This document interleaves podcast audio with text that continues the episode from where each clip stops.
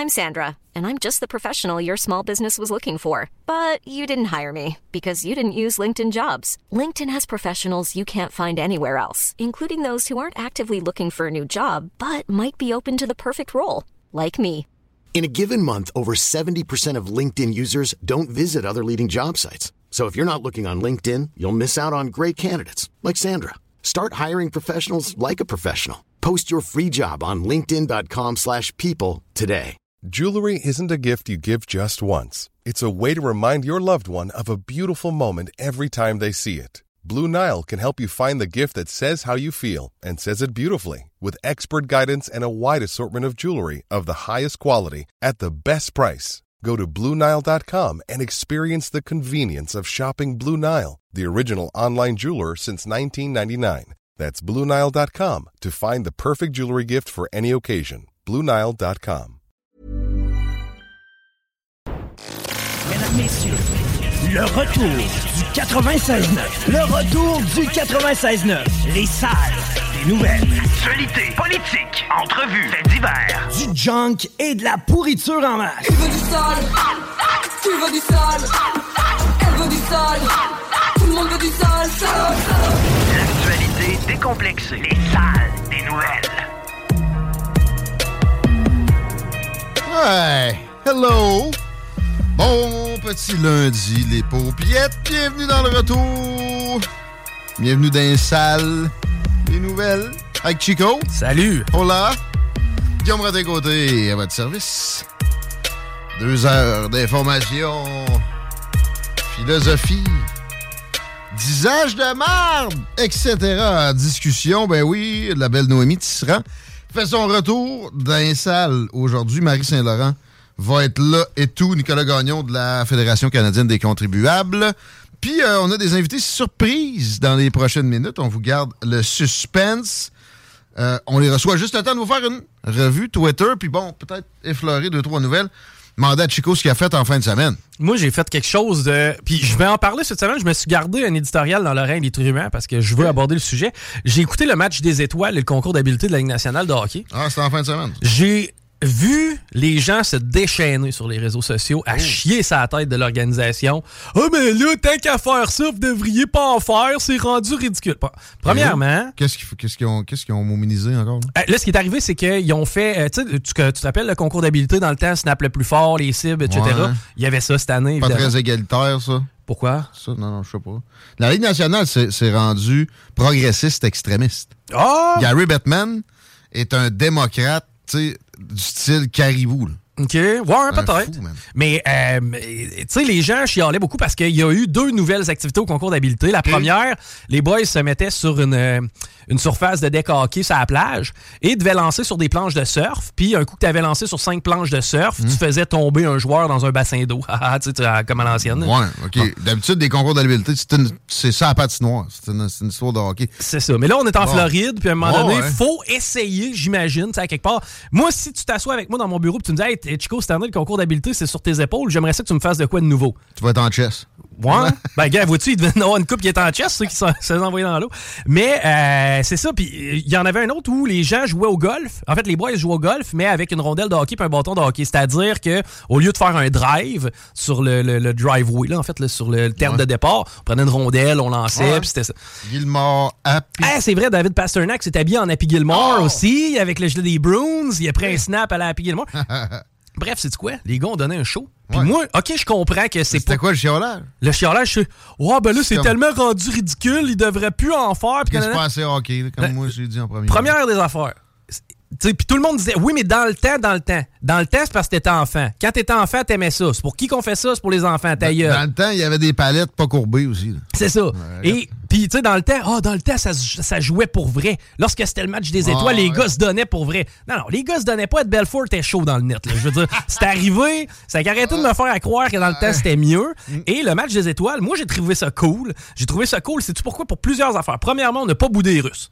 Moi, ça m'aurait fait Ah, chier si on n'avait pas invité. Ovechkin. Ben, D'ailleurs, il y a du monde. Dominique Hachek, l'ancien gardien de but, a chialé parce que Ovechkin a habillé son kid au vie junior. Junior, euh, Sergei Ovechkin est rendu à 4 ans. Ah Et il s'est habillé comme son père. Ils ont même mis un chandail. Et il est parti en échapper avec Crosby et Ovechkin senior. Faire un but devant Luongo, tu sais, on s'entend. Ah ouais. Mais bref, c'était super cute. Euh, durant le match des étoiles, Ovi jouait avec Crosby sur le même trio. C'est que les gars se sont fait des passes sur le tape. C'était beau de voir Ovechkin alimenter Sidney Hey. Crosby. Les deux frères Ketchuk jouaient ensemble devant le père Ketchuk. Parce Keith que- Ketchuk? Ben oui, Keith Ketchuk était dans les lui que je estrades. connais, moi. Il y, a- il y a des gars, lui. Il y a deux gars. Qui Ma- jouent maintenant. Ouais, Matthew et Brady. Brady joue le même genre de hockey que son père. Tu l'aimerais beaucoup. Le gars, il jette ses mitaines puis il se Ouais, tape sa gueule. pas peur. Les deux gars jouent ensemble pour la première fois de leur vie devant leurs parents. Tu voyais Keith Ketchuk. Mm. Et d'ailleurs, Matthew Ketchuk, le fils de Keith, a remporté le joueur par excellence du Ah, match ouais. des étoiles. Ouais, mais il n'y avait pas de Québécois, Chico. Who cares? Moi. Je, je peux pas plus m'en sacrer que Moi, je ça. voulais qu'il parle français, là, là-bas, à Miami. OK. mais ceci dit, moi, j'ai adoré mon euh, match des étoiles. Puis à tous ceux et celles qui disent Ouais, mais tu sais, qu'à faire ça, tu devrais pas en avoir. Ferme ta TV Hey, cave. Non, mais là, fais comme moi. Écoute Ben, pas c'est- ça. c'est ça. Mais là, tu, tu me donnes quasiment des remords. Mais ultimement, moi, j'ai eu du fun à regarder ça. là. Moi, t- toute ma jeunesse, j'ai regardé ça avec grand intérêt. J'ai jamais été déçu. là. le tir le, plus puissant. Le match, c'est plate, mais les, les, euh, les concours d'habileté, c'est de la bombe. là. Ben oui, mais Tout tu le sais, temps, même s'ils sont dehors dans le sable. là. C'était lent, par contre. Je te dirais que là-dessus, je suis d'accord pour dire que le pace était très lent. Elias Peterson a gagné le lancer le plus puissant à 103,2 000 à l'heure. C'est rare que c'est un attaquant qui le remporte. Je pense que c'était la quatrième fois de l'histoire qu'un Dans mon temps, attaquant... c'était Al Air Friday. Ouais, il tirait à 104, je pense. 104, Ok, ok, 105. ça, se bat pas, ça, ces affaires-là. Ah encore. Oui, ça s'est battu. Chara a lancé à 107 un année, je pense. Ah ouais. Weber aussi dans ces coins-là. Mais tu sais, ça a déjà été dépassé puis tout. Mais attendez-vous pas à revoir euh, Alaya Friday avec son pad puis euh, son, son, son cuir chevelu dégarni. Ça ira pas à 120 000 à l'heure non plus. Mais non, c'est ça. de- Mais bref, je pense que c'est pour les jeunes. Même si les stéroïdes s'améliorent. Mais si vous avez pas eu de fun à regarder le match des étoiles, arrêtez de pisser dans la piscine puis baignez-vous pas. Allez jouer dehors. Moi, c'est ça que j'ai fait. J'ai euh, sorti skidoo, Chico. Oh yeah! J'ai passé deux heures à pelleter puis à pousser après ça pour à peu près 4 secondes de fun. Oui! Man. J'avais le goût d'aller chercher de 12, tirer ça. Rassure-moi. C'était dimanche, c'était pas samedi. C'était hier, ouais. Ok, few. Comment ça? Ben, samedi. Ah, la, la frette, euh, écoute, euh, qui a fait remettre le carnaval. Pour vrai? Il n'en revient encore pas. Ils ont fermé des écoles. Ouais, mais là, tu sais, on, Parce qu'il fait frette, man. on déplace, on déplace l'Halloween. Puis là, je me suis ostiné avec du monde sur Twitter. Quand j'ai dit votre affaire de température ressentie, c'est une donnée de paupiette. Ça marche pas. Demandez à un physicien. Mais non, mais non, ils m'ont appris ça à l'université. C'est la vérité infuse. Regarde, ça se calcule. Hey, c'est pas parce que ça se calcule, puis il était là après l'université que ça a de l'allure de parler de degrés Celsius à cause du refroidissement éolien El Buffoon. C'était pas de même avant. Pour se comparer, tu sais, mon père avait pas cette donnée-là d'en face quand il checkait la météo, quand il avait mon âge. On peut-tu le laisser en mesure de comparer des pommes avec des pommes? là? Ça donne quoi? À part faire peur c'est fermer ça. le carnaval. Ça fait peur. Ah, on a peut-être sauvé une engelure. Ta gueule. À partir de moins 5, si tu mets pas de mitaine, tu vas avoir des engelures si tu passes trop de temps dehors. Là, tu sais, si tu mets tes mains dans, tes mains dans la neige, t'es dans la merde. Le, le monde va gérer. Puis même les enfants, ils géreront. Les, les risques d'engelure au carnaval, qui est un événement familial, versus ceux du Dagobert, sur Grande Allée, la même soirée. J'a- J'aurais été curieux de voir les chicks en, en- en pas de Et manteau. Hein? Tellement bien dit. D'ailleurs, Laurent est allé à Bulle et Whisky, puis il dit qu'il y avait des chicks en pas de manteau. D'ailleurs, il a même vu euh, un, un dessous de robe, euh, pas de. Pas de une fille qui a wipé d'en face, puis elle avait pas de body. Bon. Fait que. euh, il y avait des lèvres jersey un peu partout. mais. Là, déplacer le carnaval, ouais, mais c'est parce que les, il y avait des, des gens qui devaient se produire, puis là, c'était difficile pour eux autres. Bon, ça, c'est une affaire. Mais t'annules pas! Non. tu dis, écoutez, il y a des activités qui sont annulées, mais on, on essaye pareil d'être festif. Imagine, là, t'étais sur Grande Allée. Puis moi, je suis passé samedi matin sur Saint-Jean. Je salue la gang de Lee Love, qui nous a donné un beau euh, panier cadeau que tu as pu observer dans ton bureau. Oui, ben on fait ti- tirer ça cette semaine. Ouais. Il n'y avait pas un chat. Pas un chat en plein carnaval. Puis tu sais, c'était pas la mort euh, dans l'atmosphère. Tu pouvais, tu pouvais vivre là, avec des mitaines, ben, un cache-cou. T'étais correct. Si mon rêve, c'est de venir à Québec en tant que touriste, il y a des bonnes chances Hein? que je gonne ma semaine en fonction du carnaval. Hey, puis là, tes nuits d'hôtel, les autres, ils s'annulent pas. Non. Surtout si t'es déjà rendu. Voyons, qu'est-ce que c'est ça? Mais le carnaval, ça fait longtemps que c'est un fail épique. Et bon, ça se revérifie année après année. Je ne veux pas faire affaire avec cette, euh, cette gang de pas bons-là. Ça prend une réforme extrême. Moi, moi je pense que j'annulerais ça. Tu sais, ah oui, mais là, hein, il y a une tradition. Le bonhomme carnaval, il est dégueulasse. C'est vrai qu'il est là. Il fait peur. C'est quoi ça? C'est la seule mascotte qui parle. C'est pour ça. Gardez la ceinture fléchée, là. Puis sacrez-moi tout ça au vidange. Tu sais, ce qui faisait le carnaval à l'époque, puis là, euh, c'est à l'époque avant moi, c'était la parade et les piouis. Bon, les piouis se sont dissociés. Ouais. Ah, c'est vrai, c'est que c'est. Ben là, t'as C'est le tournoi piouis de Québec. Passe la toune, pareil. Non, non. C'est à peu près ça l'affaire, mais maintenant, c'est le tournoi de hockey la elle. C'est le tournoi de hockey piouis de, de Québec, tournoi international. Ouais, Ça n'a ouais. plus de lien avec le carnaval. Ouais, puis c'est même plus exactement pendant. Commence Euh, ben, avant. Ben, gars, vous dites, ça commence dans deux jours. C'est euh, mercredi que ça commence. Du c'est- 8. C'est demain. Ah, c'est pas de. Je pensais que c'était du 8, OK. Demain. Qu'est-ce qu'on disait, là? Euh, on disait que les piouis s'étaient dis- dissociés. On disait Ah, aussi que la, la là. Ça va pas bien, c'est un trou à fond public. Ça n'a pas de sens.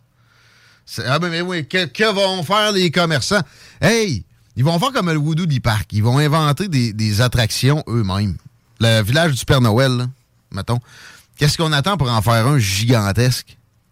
On veut même pas donner des permis à des grands développeurs comme ça. Parlez-en à Guy Bertrand qui avait essayé euh, un casino, simplement, avec des intérêts américains. Eh, eh, eh, les Américains, tout de suite, on montait sur ses grands chevaux. Hey, euh, parlons de monter. Check ça le lien, Chico. Le ballon espion, as-tu suivi ça? J'ai vu ça passer. Attends un peu, la chaîne, es-tu rendu jambon au point de vouloir espionner avec ce genre d'équipement-là? C'est une excellente question, mais personne ose vraiment la poser. Puis quand il la pose, ouais, mais non, mais les satellites, euh, c'est parce que là, ils, ils ont commencé à s'espionner entre eux autres. Fait qu'il faut que tu essayes d'autres moyens. Fait qu'ils sont capables d'espionner des satellites entre satellites, mais pas le ballon. C'est parce que, me semble, la chose la plus facile à descendre, c'est un ballon, là, versus bien d'autres affaires. Bon, bon. Euh, oui, c'est plus autant trending sur Twitter, mais on est dans la revue Twitter. Et vous aurez compris que, oui, on parle un peu du, du ballon qui a été abattu après, Chico. Il a fait le tour d'Amérique du Nord comme deux fois. Il est arrivé par l'Alaska, tranquillement la côte ouest. Tu sais, le road trip que tu veux faire. là. Oui. Vraiment relax pendant, je sais pas, 10 jours, 12 jours. Puis ils l'ont abattu dans le Pacifique. Joe Biden, hey, il, il hésite pas, hein? Il niaise pas. quel guts, quel homme.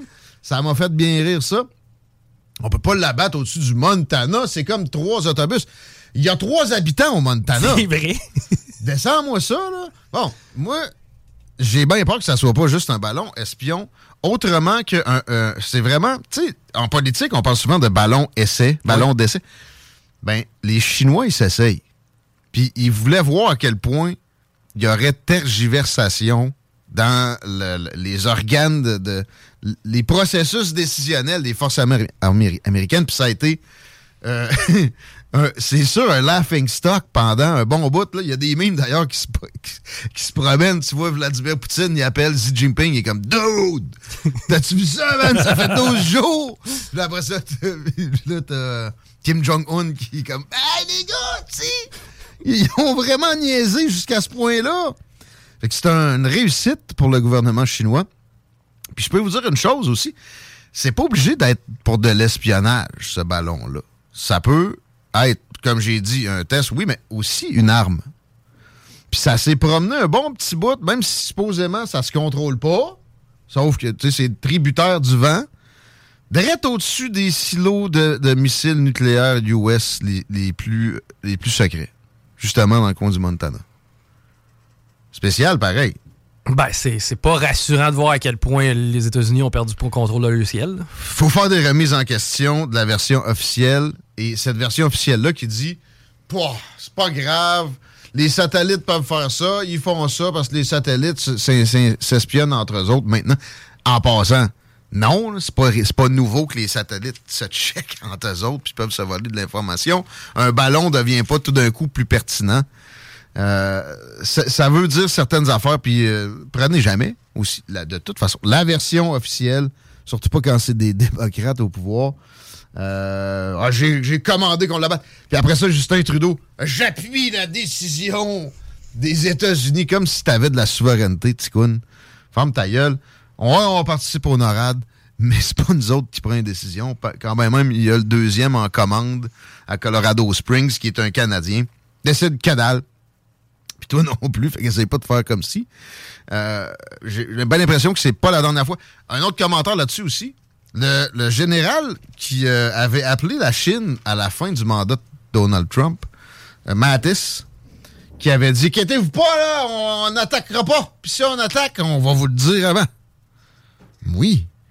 Mais euh, ce gars-là a avoué que sous l'ère Trump, il disait pas à Donaldo quand il y avait des ballons chinois qui passaient dans ce genre-là. Ah, Fun, ça? c'est rassurant. La chaîne de commande est bien C'est ça, respectée. ouais. Il a l'air d'un gars qui sort de Mars Attack, carrément. C'est le temps qu'il décore. Comment se fait qu'il a été gardé là? Ah, ben oui, il a été, il a été méchant envers Trump. Il a, il a eu- il a f- présenté le gros orange comme une vidange. Fait qu'on récompense en, en le maintenant pas. C'est plus d'affaires là. Moi, je pense qu'il restait là parce qu'il était bon. La preuve, c'est que Trump savait rien. ah, il doit bien faire sa job. Regarde, moi, je n'entends pas parler. Mais tu sais, dans Mars Attack, le général, là, il est comme faut les, les annihiler, les tuer, les tuer. Il veut, il veut tout de suite. les- les- Il a raison en plus. Là. Les, les aliens. Genre son sosie avec des sourcils encore plus caricaturaux. Caricaturaux? Ouais. Tu vois le genre. OK, dans la revue Twitter aujourd'hui, moins sympathique, euh, moins porteur de, de d'élucubration, le dossier de la Turquie qui a mangé un des pires tremblements de terre de- du dernier siècle, là, en tout cas dans cette région-là, qui est quand même sur une faille importante. C'est des. T'as-tu vu, Chico, un peu les images? J'ai pas vu. Des milliers de disparus puis de décès, etc. C'est des, des centaines de bâtisses complètement effondrées. là. Ça, ça lâche sur son socle. Hey, c'est 3000 morts à venir. euh. Ça, c'est juste en Turquie parce qu'il y a la Syrie Ouais, aussi. ben, en fait, les deux combinés, le séisme, Ah ouais? Turquie et Syrie, tu vois, ça fait 15 minutes, c'est au-dessus de 3000 morts et des milliers de blessés. C'est terrible. Je voyais la vidéo. Un gars, il a son bébé mort dans les mains. parce que Son bébé, il a mangé. Il a été enterré par des débris. Il a mangé de quoi de lourd dessus. Puis il était pas capable de respirer pendant que lui essaie de sortir de là. C'est des drames humains à n'en plus finir. C'est complète catastrophe. Euh, il faut.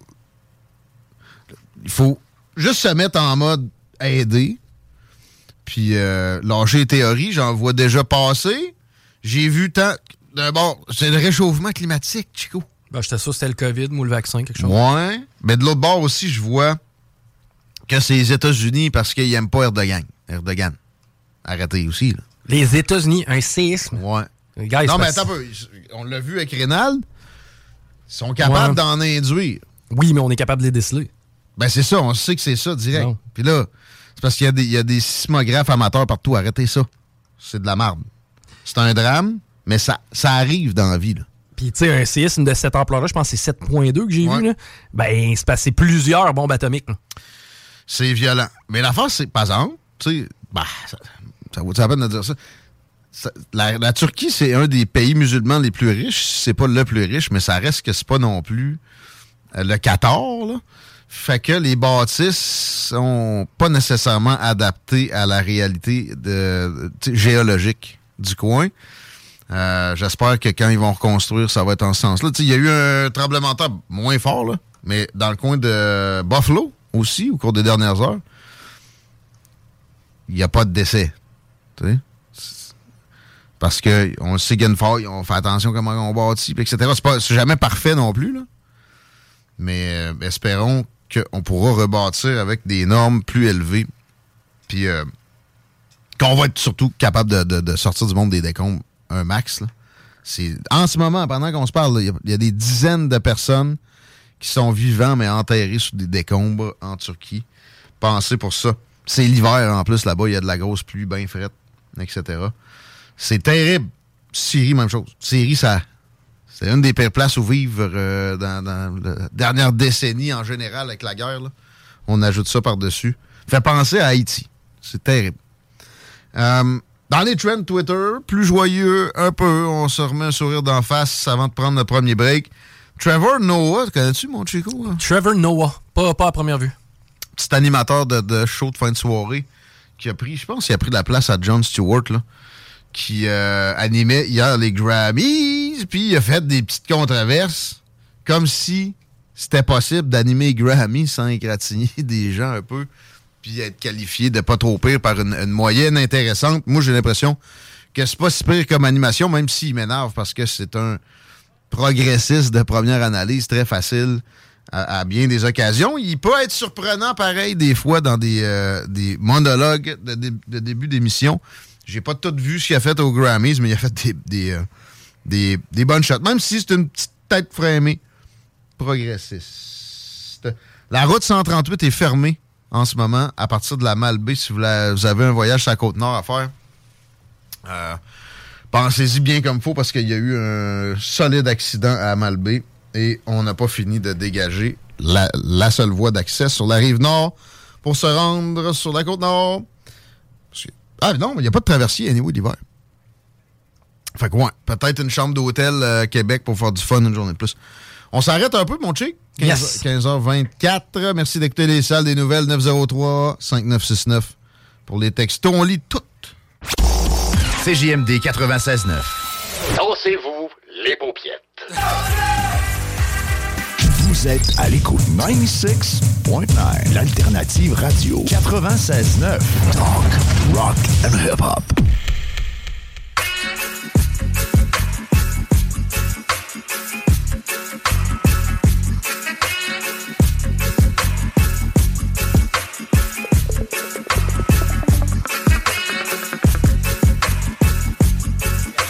15h29 dans le retour à l'alternative radio Les Paupiettes. Chico? Yes! C'est lundi. Normalement, on est tranquille dans la circule. Est-ce que c'est bien le cas? Ben écoute, ça va quand même relativement mieux qu'à l'habitude. À cette heure-ci, la 20 direction ouest, on est au ralenti à la hauteur de Chemin des Îles jusqu'à Taniata environ pour ce qui est du pont La Porte. Eh bien, c'est sur le tablier où on ralentit présentement. Il n'y a rien sur Robert Bourassa, mais sur de la capitale en est, c'est déjà commencé à la hauteur de Robert Bourassa. Pour ce qui est du reste, on surveille. Moins 6 présentement, si vous vous demandiez. Cette nuit va être euh, quand même fraîche. Là. Fermez les écoles, fermez toutes. euh, Moins 16 degrés Celsius. Demain, c'est moins 5. On a le redout tant attendu à partir de mercredi. C'est comme un, printemps en avance, 1 degré Celsius. Pas de précipitation à l'horizon. Un bel hiver encore. En fait, oups. Non, peut-être jeudi, on aurait 5 à 10 cm. Rien pour écrire à comme ils disent. Et voilà. Mais on a quelque chose pour écrire mère en, en studio. Deux, deux cowboys, deux habitués de la radio en général, deux vieux routiers de, de ce, de ce beau média-là. Les cowboys de la radio, autre chose, sont avec nous autres aujourd'hui. Monsieur Bradette, Monsieur Plante, Jeff Plante, Max Bradette, bienvenue dans les salles. Salut. Merci d'être là. Merci à toi. C'est un plaisir. C'est une venue d'affaires pour euh, une gig qui peut-être va, va se mettre en place éventuellement. C'est pas le sujet qui, qui va nous occuper euh, maintenant. Je comprenais que dans les transports, là, dans, dans votre euh, venue pour affaires dans la région, vous avez... euh, ça vous a donné envie de viser une vache sacrée. Ben non, mais j'ai vu que vous étiez manipulé. Euh, à commencer par ton gars qui vient de nous nommer à la circulation. Il s'est dépêché de dire c'est tranquille à Québec. Ouais, ouais. J'attends mon chèque d'infoman. non, non, mais il y avait. Écoute, je suis à peu près jamais d'accord avec Jean-René Dufort.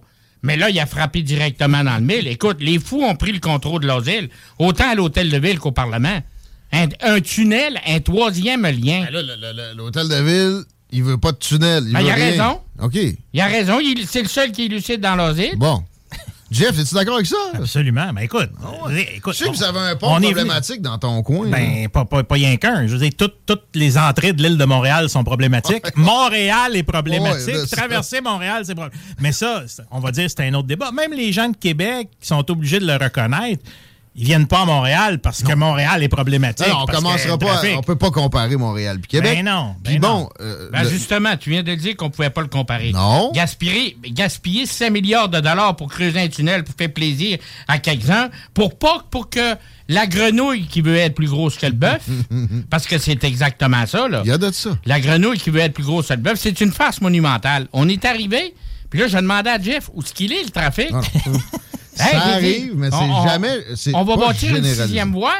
Il y avait trois autos en avant de nous autres. C'est un scandale. hein? Comme dirait Séraphin Baudrier, c'est un vrai scandale. Es-tu encore en train de me parler de demande induite, Max Braddock? Non, non, c'est une vraie- c'est Le monde vraie- s'achète des chars quand tu rajoutes une voie. C'est une vraie joke. Mais, mais, mais puis-je porter une interrogation? Eh, eh, le pont de la porte est rendu à 50 ans passés. Ouais.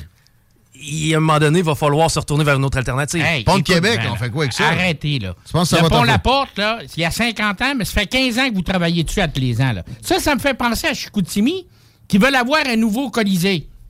Ouais, mais ça, ça. fait 20 fois qu'ils rénovent. le Colisée de Chicoutimi, qui était au début, puis le Colisée de Chicoutimi, qui est là. Ça, c'est pour faire plaisir à des politiciens. Il y en a un qui a fait ça ici, qui s'appelait Régis Labombe. Il a débâti un monument historique, que ça vous plaise nom, L'hippodrome. qui s'appelait l'Hippodrome de Québec, Ouais, c'est vrai, qui avait, à part ça, deux tours. Ça vient de ça que les deux tours, c'était le seul endroit au monde, pas en Amérique du Nord, au monde, où il y avait deux tours comme à Churchill Down, qui est un monument. L'Hippodrome de Québec avait été bâti sur le même modèle que l'Hippodrome de Moscou. Ouais. Fait que si on parle de monument historique, mettons qu'on aurait pu faire de course. Mais on aurait pu faire un anneau. On aurait d'innombrables choses qu'on aurait pu servir. Mais non, on a fait un centre Vidéotron. Fallait faire faire des sous de un. En plus, on n'a pas eu d'équipe de hockey. Ça, ça me fait penser. Tu veux-tu que je vais te raconter une bonne histoire? Mais Tout est toujours pour, pour en- engraisser puis faire bien paraître des politiciens. Ben, mais il y a un moment donné, c'est wow. C'est les, c'est les gens qui payent pour ça. Puis les gens de Québec, écoute, on n'a aucune misère parce que quand tu parles, ce que j'adore, moi, avec les gens de Québec, puis écoute, j'ai je viens du Saguenay, j'étais à Montréal, j'étais partout un peu. Puis de Lévis. Ouais. Puis les gens de Québec, ce que j'adore eux autres, quand tu parles, ils vont dire nous autres à Québec. Ouais. Nous autres à Québec, comme s'ils avaient inventé les boutons à quatre trous. Mais là, nous autres à Québec, ce qu'on a vu, écoute, on est parti de Montréal ce matin. On a pris l'autoroute 13. Mauvais choix. Remarque- suite. remarque que si on aurait c'était pris- louche comme choix. T'as-tu GPS? Dé- Déjà, si on aurait pris. Non, parce qu'on voulait passer, contourner, autrement dit. Parce que si on aurait pris Papineau pour aller prendre le pont Jacques-Cartier, on ne serait pas arrivé encore. Si on aurait pris, à part ça, Descaries, ben là, pour se rendre à Descaries, il faut que tu passes sur le métropolitain. À l'heure qu'on partait, on ne serait, pas- on serait pas arrivé encore. Nous autres, à Québec, on n'a pas ce problème-là. non, non, mais justement, tu viens de le dire, Ouais. t'as très bien résumé. Nous autres, à Québec, on On n'a pas, pas ce ces problèmes-là. problème-là. Fait qu'il faut attendre des avoirs pour les régler. Ben, pas besoin d'attendre des avoirs. Vous les avez pas. Non, je attends, mais- vous les avez. Hey, il y a 150 000 personnes à Lévis. Là. Il l'a checké tantôt. Oh oui. Il y a 150 000 personnes. Tant qu'à ça, bâtissez un autre pont entre Chicoutimi et Chicoutimi Nord, il y a autant de monde. Mais il y en a combien de ponts, eux autres? Il y en a une couple, il y en a trois. Ben, il y en a un, puis ils peuvent passer par euh, Chipshop. côté sécurité publique, ça prend des alternatives. C'est arrivé récemment. là. Les deux, c'était barré. euh, on commençait à, à checker Fait- Trois-Rivières. C'est arrivé une fois. C'est Non, non, arrivé fois. fois récemment. Nous autres, à Montréal, ça arrive. ça Ça arrive à tous cinq les jours par Ah, semaine. Ça arrive à tous les vraiment jours. que je me compare à la pire marde qui existe? Non, là? non. C'est ça que vous faites, vous comparez à Montréal. Quand, attends une minute, là. Là, c'est la pire marde, mais quand c'est le temps de vous comparer, c'est ça que vous faites. Pas bien, bien ici. là. Ah, non, non. La seule affaire que je vois d'attrayant à Montréal, c'est qu'il y a un aéroport avec vraiment des, des, des destinations desservies pas loin. Bon, il y, en avait, il y en avait une, mais on l'a fermée. Elle s'appelait Mirabelle. C'était supposé d'être. Justement, c'était. La cerise sur le Sunday, ils ont nommé l'aéroport de Montréal Trudeau après. C'était c'était le, le projet à Trudeau, ça, puis il a exproprié, je sais pas combien de Quand, personnes. quand tu regardes ça, c'est un autre désastre, ça, là. le- euh. Quand tu regardes. De euh, politicien. Mais là, je veux. Je t'ai entendu sur l'hippodrome. T'as t'es la première personne que, j'ai la chance d'entendre qui se, qui, qui se fait du souci pour la chose. Mais tu sais que Max, c'est- il vient- c'est un, c'est un- c'est un entraîneur de chevaux. Il vient, Écoute, il vient de ce monde-là. Il y a du monde équestre. Ben oui. Écoute, T'as-tu de jockey toi-même? T'es pas grand? Oui, Oui. j'ai euh, j'ai conduit, j'ai entraîné des chevaux, j'ai gagné au-delà au-delà de 1500 courses. Hein? J'ai été- j'ai commencé au Saguenay, à Jonquière. Par Hein? la suite, encore des histoires de politiciens. On a fermé quelque chose qu'aujourd'hui, disons parce qu'on l'a remplacé, c'est pas véritablement... Ils n'ont pas, ils ont pas gagné, mais ça, c'était c'était toujours des décisions politiques. Par la suite, euh, j'ai déménagé ici à Québec. J'ai adoré, le soit dit en passant, j'ai adoré la ville de Québec. J'ai Ah, adoré, j'ai adoré BBC. Justement, tu viens de le dire, il n'y a pas de trafic. Tu Ah, peux aller d'un endroit A à un endroit B. T'étais toujours au Nordique, Par la suite, j'ai été, euh, été à Montréal, j'ai été à Toronto, j'ai été à Medellin, j'ai été partout. Dans ce domaine-là, beaucoup. Dans, dans le domaine des à. Québec, il marchait-tu un peu? Ça euh, marche. Écoute, Très bien. ça Ah faisait ouais? partie. Les Voyons. courses, les courses de chevaux faisaient partie de l'histoire. Écoute, Moi, j'avais l'impression que c'était en, en déroute là, que ça, que ça Ouais, j'ai le feeling qu'Exposité est mort le, le jour où, on a laissé partir les Nordiques. Bravo. Ben, non, ça et les courses de chevaux. Ben, évidemment. Parce que Ah ouais. c'était lié ensemble. Oublie pas qu'Exposité, c'était une exposition agricole avant tout. Regarde, regarde, généralement, m'a dire une chose. L'histoire du Québec, c'est une histoire. On, on commencera pas à faire l'histoire du Québec toute, mais c'est rural.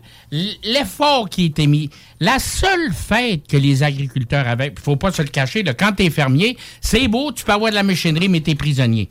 Deux fois par jour, là, excusez l'expression, mais les vaches, les maudites vaches, la grande championne, la plus vache de toutes les vaches, mais il faut que tu attraies deux fois par jour. Fait que là, eux, leur sortie, il y, avait les, les- les poches pleines d'argent. Ce monde-là, il s'en venait à Expo Cité. C'était tout le rendez-vous provincial. Tout le monde s'en venait là. Il dépensait. Il y avait de l'argent plein des poches. Puis c'était gros, l'Expo Québec. Absolument, une vous belle fête vous avez foraine, passé votre ben oui. jeunesse là-dedans. Ben oui. Puis, quand- tu sais, quand on... Vous vous souvenez qu'est-ce que Régis avait dit, hein, quand, quand il, a, il a dit, on va fermer ça, nous autres, Expo Québec.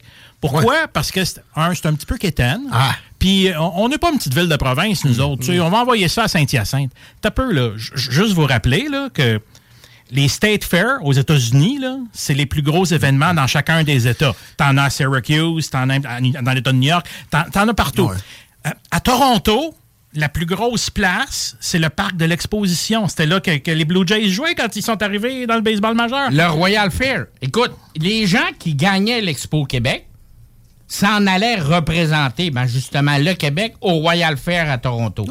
Tout le monde voulait aller là. Puis l'Expo Québec était considéré, Une après le Royal là, Fair, ouais. était considéré comme, comme la plus grosse. Et il y avait la tradition, la fameuse tradition de la course de 5000. Pourquoi est-ce que Québec a fait pendant 102 ans la course de 5000? Écoute, moi, j'ai eu le privilège de la gagner en l'an 2000 avec un cheval qui s'appelait Pat's Landing.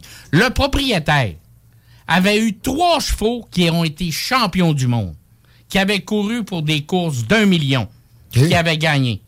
Et quand il a gagné le 5000 à Québec, les estrades étaient pleines. D'abord, on ouvrait les clôtures pour faire rentrer le monde tellement qu'il y avait Le plus de monde possible. Et puis... On parle de quelle année? Euh, 2000, dans l'an 2000. Quand même. Et quand il l'a gagné, puis ça datait, ça faisait depuis 1898 que cette course-là était présentée. Wow. C'était le plus, le- la course de 5000, c'était le plus vieux trophée de sport au Canada. Ah ouais. Oui, monsieur. Et puis quand il l'a gagné, il y a- le, le journaliste est allé l'interviewer. Il dit Écoute, j'ai coursé dans les plus grosses courses partout en Amérique du Nord. Il dit J'ai même assez été en France parce que j'avais un cheval que je voulais qui participait au prix d'Amérique. Mais il dit Je n'ai jamais eu un thrill de ma vie comme cet après-midi quand on a gagné la course de 5000. Ça faisait partie de la tradition. Public euh, connaisseur. Pourquoi on n'aurait pas euh, redémarré ça sur un autre site euh, si- s'il y avait tant d'attrait et de demande? C'est c'est pas compliqué. Ce qu'on a fait ici au Québec, on est bon pour ça. Regarde quand les expos. Scraper des affaires qui marchent? Quand- ben, regarde quand les Nordiques sont partis. On va arriver. Quand les Nordiques sont partis, on a, on a donné, puis c'est là que j'ai j'ai toujours eu une dent, parce que moi, j'étais un partisan des Nordiques. Je l'avais, j'ai connu l'AMH, tu comprends ce que je veux dire? J'ai vu ce qui s'est fait, les efforts qui ont été faits par des gens ordinaires, des gens comme toi, moi, puis tout le monde qui est autour de la table, puis qui ont réussi à partir d'une franchise de la Ligue nationale, qui a- puis ils l'ont emmené- quand même un ils l'ont emmené à la Ligue nationale. Ils ont gagné la Coupe AFCO en 77. Tu sais, quand ils ont gagné la Coupe AFCO en 77, puis les Canadiens ont gagné la Coupe Stanley, imagine-toi une rencontre entre les deux, ce que ça aurait donné. Mais pour en venir, là, Marcel Aubu a réussi à vous faire à croire aux Québécois, à tout le monde, que vous étiez trop, trop petit. pauvres pour les Trop garder. petit. Quand on sait Parce qu'il y avait pertinemment... des pantalons ce jour-là. Quand on sait pertinemment, puis on a voulu mettre la faute sur le gouvernement du Québec. Ça leur a coûté cher, le gouvernement du Québec. Ça a coûté le référendum. Perdu son référendum. Ça a coûté Ah, un pays. Tu penses ça? 50 000 Vraiment? votes. Ah, absolument. Ouais, mais Ah, non, donnait- le vote ethnique. Non, non, Ah, non, non, non, non, non, là, parle, écoute, je m'en Le référendum, vous le savez, c'est perdu à Québec. Vous le savez, c'est perdu à Québec. Quand même, le vote ethnique, quand même, Il n'y a pas trop de vote ethnique à Québec, même pas en 2023. Ben justement, Hum, ceux qui l'ont perdu, c'est des propres Québécois. Des, comme il exprimait, des Canadiens français, des porteurs d'eau. Parce que, justement, Sam Marde l'avait dit. Après ça, ben, il avait dit c'est pas un. C'est pas un, un pays que les Québécois veulent, c'est un club de hockey. Ben ça, ce gars-là, là, il était à l'Assemblée nationale. Il n'y avait pas tort non plus. Non, non, ça, il n'y avait pas tort. Mais pour en venir, il vous a fait à croire, Marcel Aubu vous a fait à croire que vous étiez trop pauvre. Vous les avez vendus pour 85 millions. Monsieur s'en est mis 13 dans les poches. Quand on sait pertinemment que Jacques Parizeau, à deux occasions, il a voulu les acheter, il voulait acheter, il part à Marcel Aubu et garder, rester avec le Québec King. Pourquoi? Parce que Marcel Aubu, puis ça, ça a jamais à peu près, mais tout le monde le sait, il touchait une cote chaque hot dog, chaque billet, chaque liqueur qui se vendait au Colisée. Ça allait au bureau de Marcel Aubu. Mais c'était le prince. Quand on voulait parler du retour des Nordiques, c'est qui qu'on interviewait? C'était Marcel Marcel Aubu. Ça, c'est comme les expos. on les a donnés pour 135 millions. Cinq ans plus tard, la concession valait 700 millions avec le partage des revenus. Mais qui qu'on allait interviewer? On était pas plus fin à Montréal. T'es voir Claude Brochu. Claude Brochu. On va parler à Claude Brochu. On va avoir la, la vie de Claude Brochu. Ben ça, là, quand on dit ça, c'est un petit peuple. C'est un petit peuple. Écoute, euh, ça, ça touche beaucoup de choses. euh, C'est c'est divertissant. C'est comme votre c'est- tunnel. C'est intéressant. Je voulais justement faire un, un va- circle back. Ça me fait au- penser à Elvis Gratton. On va voir un troisième garage, un gros garage. Nous autres, on va voir. Vous en avez un tunnel, là. Nous autres, là, c'est le tunnel. Comment il s'appelle, Jeff Louis Hippolyte? Ouais. il y avait le nom des Il est encore hein. fermé, lui? Ah oui, ben oui. Non, il va Ouais. l'être pour, un- pour un bout. Ah, pour vrai? encore- Pour vrai? encore- Ils deux ans. Ben Deux- ouais. Un an d'un bord, un autre année de l'autre. Ouais, ouais. OK. Fait que, tu sais, comme je t'ai dit, les fous, là, ils n'ont pas rien pris le contrôle de l'asile Mais ici. mettons que je t'ai dit que j'ai un pont pour un milliard. On peut-tu peut commencer à y penser, par exemple? Parce que là, le tunnel, c'est une lubie de caquis qui veut ménager sur le supposé patrimoine si euh, redoutable de l'île d'Orléans avec des pylônes électriques Ah. gigantesques, anyway. Arrête-toi de te compter des puces. Ça fait longtemps que ça marche plus de même. Tu veux dire, toi- C'est pas compliqué. Trop pas cher. Comment que ça va donner à la caisse électorale? C'est ça Ah ouais. qui marche. C'est pas plus compliqué. Les contracteurs, c'est ça qui non, marche. c'est ça. Depuis 1995, depuis qu'on a pris Jean Charest, on l'a parti du fédéral. Tu te souviens du scandale des commandites? Hmm. La seule chose qu'on a faite, on a ramené ça dans le coin du Québec en amenant petit Jean Charest avec son ami. Hmm. Comment, comment il s'appelait, M. Simon, là? Oui, M. Bibot. Ah, M. Bibot. Oui. C'est oui. pas lui que son père rentrait des Redemix d'un bord puis il sortait de l'autre au stade olympique. Pas mal sûr. C'est comme ça que ça marchait. Pas mal hein? sûr. Un bon on, va en vendre du ciment, comme, Ouais. comme dirait Elvis. Tramway, mais, même affaire. mais en vérité, il n'y a rien qui a changé, tu comprends? Mhm. Quand euh, Duplessis l'avait dit, le monde, il parle de Duplessis. Duplessis, l'avait dit, ben, euh, ce qui va toujours coller le Parti libéral, c'est sa caisse électorale. Il avait raison. Mais, pour prendre le pouvoir, ça prend une caisse électorale solide. Ah, c'est sûr, c'est ça. tu c'est- Tu t'en sors pas non plus. Là. Mais il faut- n'y a, pas de système parfait aux États-Unis. Un sénateur, faut- il, il est là pour 6 ans, il faut qu'il ramasse 50, 60 000 par semaine s'il veut espérer. C'est pire là-bas qu'ici, là, peut-être. Ben, c'est parce que c'est plus gros, point mais final. c'est ça, mais il n'y a, a- a pas, a pas d'exception. C'est il y a des ministres à 100 000, parfait. là. Des ministres Ouais. à 100 000. Des donateurs qui décident des juges qui vont être nommés. Puis ça, là, c'est pas des juges. Eux autres, là, ce qu'ils voulaient pas, c'était avoir des juges en. Non, non, ce qu'ils voulaient avoir. C'est les petits juges. La commission petits- Bastarache, c'était pas mal plus intéressant non, que la ça, commission. euh, la commission. Bastarache, là. Effectivement. C'est une disgrâce quand on parle, justement. C'est ça, là, qui a. C'est tellement disgracieux, cette histoire-là. là. Quand tu as su que des donateurs du Parti libéral allaient au bureau de Mme Postit, Mme Postit, qui est, un, qui est un employé de la CAQ maintenant. hein. Dominique Savoie, ça? Ouais, elle est un employé de la CAQ. euh, euh, elle? Ouais, ouais, ouais. oui, oui, elle est un employé de la CAQ. Ok, Madame ok. Postit, elle, avec ce- son air, quand tu regardes, là, écoute, euh, euh, Ilsa Lalouve des SS était, était moins menaçante que Madame Postit. Mais quand Madame Postit disait, oui, Franco va dire, c'est lui, ça, eux autres, ce qu'ils voulaient, là, c'est pas les juges de la course. euh, Non, non, trop gros. Euh, non, eux autres, ce Ouais, qu'ils voulaient, c'est les petits juges. Les euh, la régie du logement, euh, la CSST, toutes ces affaires-là, ils voulaient contrôler ça. Il leur a donné sur un plateau Ah d'argent. Puis on a discrédité, ce qu'on est bien bon, on a discrédité Marc Bellemare. Pourquoi? Hmm. Pour des raisons avec sa fille. Ce qu'on a, on a cherché à salir. Ben, ça, ça, avec sa fille, ça n'a pas, ça a pas levé ben ben. Ils ont peut-être pas, essayé. mais- Ça n'a pas question, mais Oui, ils l'ont était- il discrédité était plus ministre. ça. Il était plus ministre. Ouais. Il a démissionné aussi, ouais, mais Ben c'était oui, pas à cause ça. de sa fille nécessairement. En fait, ça, c'est il est, il est c'est parti vite. l'accumulation de bien des Ouais. choses. Mais, tu sais, eux, pour le discréditer correct, il a démissionné. Puis ça, il a, tout le mérite d'avoir démissionné, si t'es d'accord. Parce qu'il était pas. Regarde, là, dernièrement, on vient de sortir Martin Coiteux, pas Martin Coiteux, mais euh, l'autre ministre libéral qui était là, le, le- ah, Carlos Letao, Ouais. est allé faire un mea culpa. Et puis euh, là, euh, Mar- puis il a, il a définitivement dit que le rat d'égout dans ce temps-là, il s'appelait Martin Coiteux. Mais quand tu y regardais l'allure, tu le savais avant qu'il rentre là, là. C'était un gars qui était frustré. C'est un économiste de banque typique. Là, Non, non, mais c'est un gars qui était frustré. C'est pas juste c'est le petit gars à l'école, là.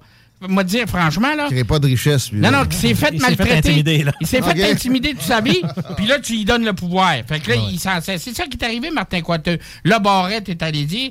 Puis là, ce que j'aime, je sais pas ce que t'aimes comme commentateur, je saute un peu du coq à non. mais c'est quand Luc Labois, Pas de problème avec ça. Luc Labois, Ça fait longtemps que je l'ai pas entendu. moi, eh ben, il est là encore, il est encore Ouais, il est revenu de son cancer. puis moi, j'ai- moi, j'ai- moi, écoute, euh, je te dirais pas que je l'aime faire comme Pierre Falardeau. Même le diable n'en a pas voulu.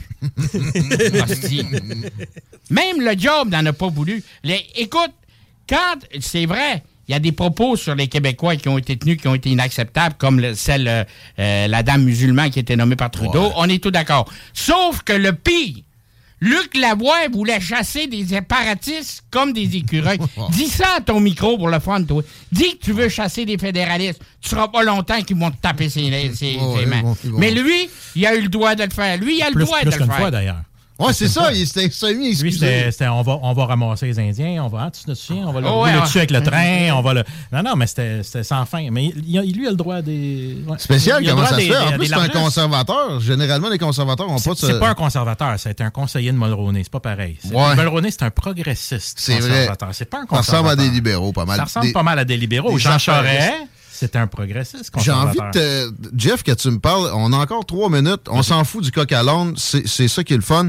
Euh, la, la présence de Pierre Poilievre à la chefferie du- de ce parti-là, est-ce que ça te donne un petit, un petit élan d'espoir ou tu penses Pour que... moi, pour moi, oui. J'ai j'ai très hâte de le voir. J'ai très hâte qu'il soit testé. Euh, Ouais. Parce qu'il y a eu une petite élection partielle, mais c'était à Toronto. Fait qu'on savait que c'était pas son c'était pas son terrain de jeu, on va dire ça comme ça. Mais à date, euh, à date, je, je vais dire, je suis généralement satisfait, mais encore là, il s'est rien passé. Ben, il Euh, engage des, des, des staffers de Jean Charest. Il demande des vaccins pour des arrivants de Chine. Euh, il, a mais la même position que Justin Trudeau sur la guerre en Ukraine. Moi, je le trouve assez libéral. Au départ, avant qu'il euh, devienne chef, je le poussais. J'étais comme, bon, euh, Renault Toll, c'est un libéral, clairement. faut qu'il décolle. Puis Pierre Poliev m'a l'air solide. Mais en Ukraine, que- tu sais, Lui, je, com- comprends, je comprends que tu veux pas tout donner à l'Ukraine puis à Zelensky, puis je comprends Ben, Si les tu gens. donnes qui- de quoi, tu demandes la paix un peu. Mais, mais c'est ça. tu sais, Mais en même temps, c'est parce que tu sais, t'as- pas le choix d'avoir une position ou l'autre. C'est soit que tu es avec lui ou tu es avec Poutine. Fait que la- la- la- la- tu sais, ça te force un peu à, à- à choisir un camp, mais malgré que les deux camps, là- tant qu'à moi, sont pas très, très. C'est pas très, très reluisant. C'est se laisser être up que de tomber dans ça. Il y a moyen d'expliquer au monde, regarde, on va les aider, on va prendre des réfugiés. Mais Si on envoie des armes, on va, on va orienter les discussions vers euh, que le conflit se, se détende. De là. toute manière, on s'en va toi. vers une troisième guerre mondiale. Faut pas, faut pas, faut Ouais. arrêter de rêver en couleur. Là. Pense pas que. Mais la Russie n'est pas capable de se pogner avec nous autres pour Non, deux mais, cents, euh, même pas le Canada. ça. Attends Ils ont des armes. Attends, une minute, là. Ça, c'est comme en 72. Ils viennent ici pour apprendre. Arrête, là. Ils sont sont, pas capables de se pogner avec nous autres. On ne sait jamais. Ils ont pas de. Pense pas que si la Chine, la Chine, envahit Taïwan, les Ça. Américains vont être bien pris. Ça sera pas beau. Ça, oui. Mais quand tu regardes, tu me parlais des- du Parti conservateur de Poilievre. C'est pas dur. On en a nu. Puis là, tu parles à un indépendantiste convaincu, là. un vrai. Mais il y en a un qui nous a respectés.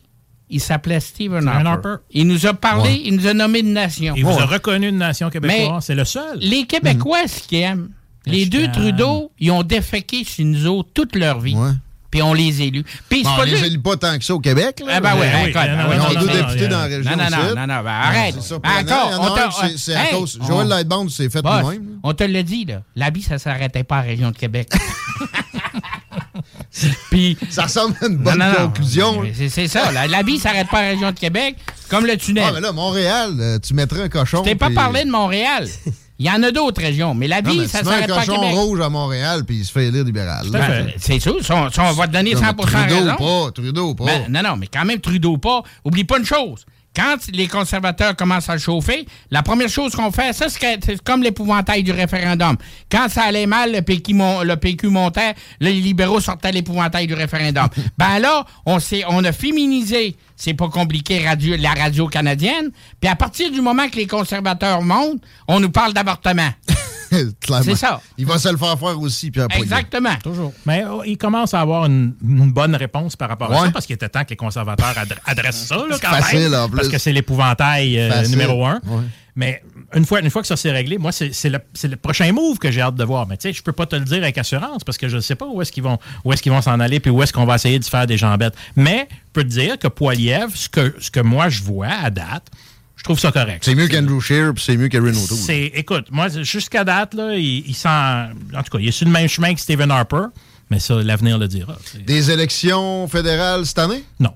Ah non? Ben Ben non, le NPD. Penses-tu que le Bloc sont intéressés de le faire tomber? Jamais. Non, Ah, ils peuvent pas, nécessairement. Jack Meeting, peut-être qu'il Ben, s'emmerde un ben peu. non, Non? Aux prochaines élections, les trois quarts de ces députés sont partis. Sont partis, Ah. puis ils paieront pas le dépôt. C'est un, c'est une terminaison. On n'a pas le choix. Le temps nous oblige, mais je pense qu'on va, on va refaire ça. Ça a été plus qu'agréable, messieurs. On, va aime ça aller quand ça prendre- on va aller prendre le pont en cas qu'il y ait du trafic. Non, non, euh, allez prendre notre traversier, vous allez voir, c'est, c'est joli. OK, on revient dans les euh, prochaines minutes avec Noémie Tisserand. Vous écoutez les salles des nouvelles. Restez là, ça sera pas long. CJMD 96.9. Téléchargez l'application Google Play et CJMD 96.9. avertissement. CJMD, c'est pas pour les doux.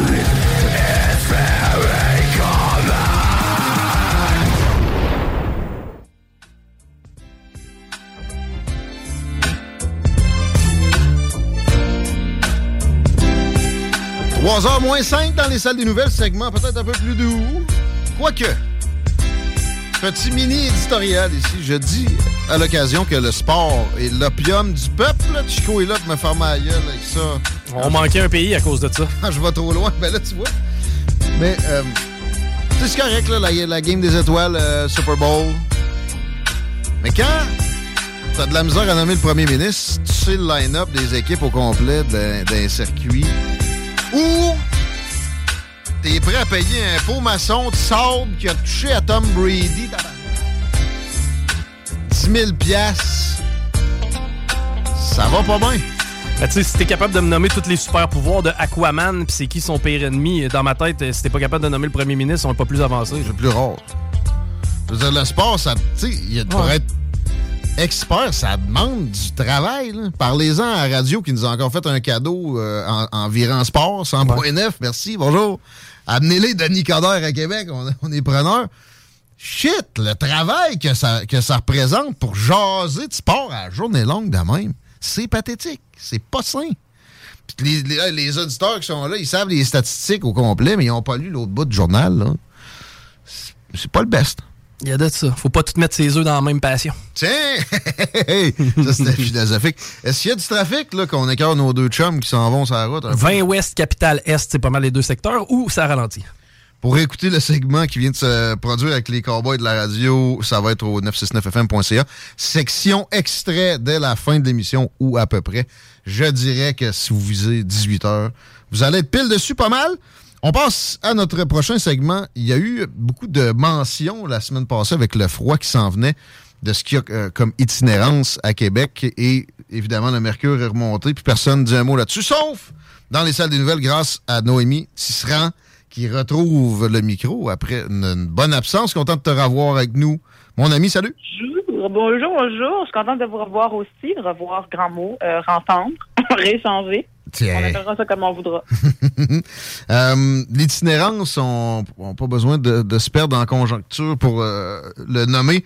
On sait c'est quoi. Sans domicile fixe, on sait que c'est des plus grosses difficultés d'hiver. Ça, tout le monde, même Jérôme Landry est capable de dire ça. Mais on a une analyse un peu plus, un peu plus poussée à amener aux auditeurs ensemble. Euh, toi qui, t'es diplômé en travail social? Moi, je suis éducatrice spécialisée. Puis, puis, euh, je travaille euh, dans, en organisation euh, communautaire depuis quelques années, disons, avec des personnes qui vivent en situation d'itinérance. Là, tu as commencé par dire, on sait c'est quoi l'itinérance, mais on le sait-tu? Ben, effectivement, ben, c'est ça. On a tous l'image du quêteux sur le coin d'une rue dans Saint-Roch, mais c'est plus compliqué que ça, effectivement. Ben, en fait, euh, on s'entend, mettons, au Québec, sur trois types différents d'itinérance. OK? Fait qu'on a l'itinérance situationnelle, où c'est des- un épisode ponctuel. Tu te retrouves dans une situation à être sans abri, euh, puis tu vas trouver une- un logement après une certaine période de temps passé dans la rue, puis c'est le type d'itinérance le plus fréquent. Euh, il est arrivé une crise, euh, un problème avec mon logement, euh, euh, j'ai dû passer au feu, j'avais pas d'assurance, euh, le temps de me revirer de bord, euh, une rupture, quelque chose comme ça. Ensuite, on a l'itinérance épisodique. Euh, on considère qu'une personne vit de l'itinérance épisodique quand elle fait trois séjours d'itinérance entre- entrecoupés de périodes de 30 jours de stabilité. OK.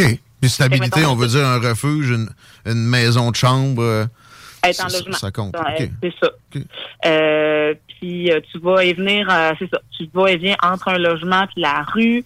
Puis c'est quelque chose qui se répète à des intervalles plus ou moins réguliers. Puis on a l'itinérance chronique. Donc euh, cette image-là du, de, de- du vieux monsieur que tu vois depuis que t'es petit. Le, ouais, euh, c'est ça, le même qu'on voit sur le même coin de rue depuis des années. Ça, c'est le troisième ce type. serait de l'itinérance chronique, Chronique. où on est plus de 180 jours quand continue sans avoir un logement qui est propre à l'habitation. Parce que tu peux avoir un logement, mais qui serait insalubre ou impropre à l'habitation. On va considérer que tu es en situation d'itinérance. Tu veux tout sauf rester dedans, tu te ramasses dans la rue à journée longue.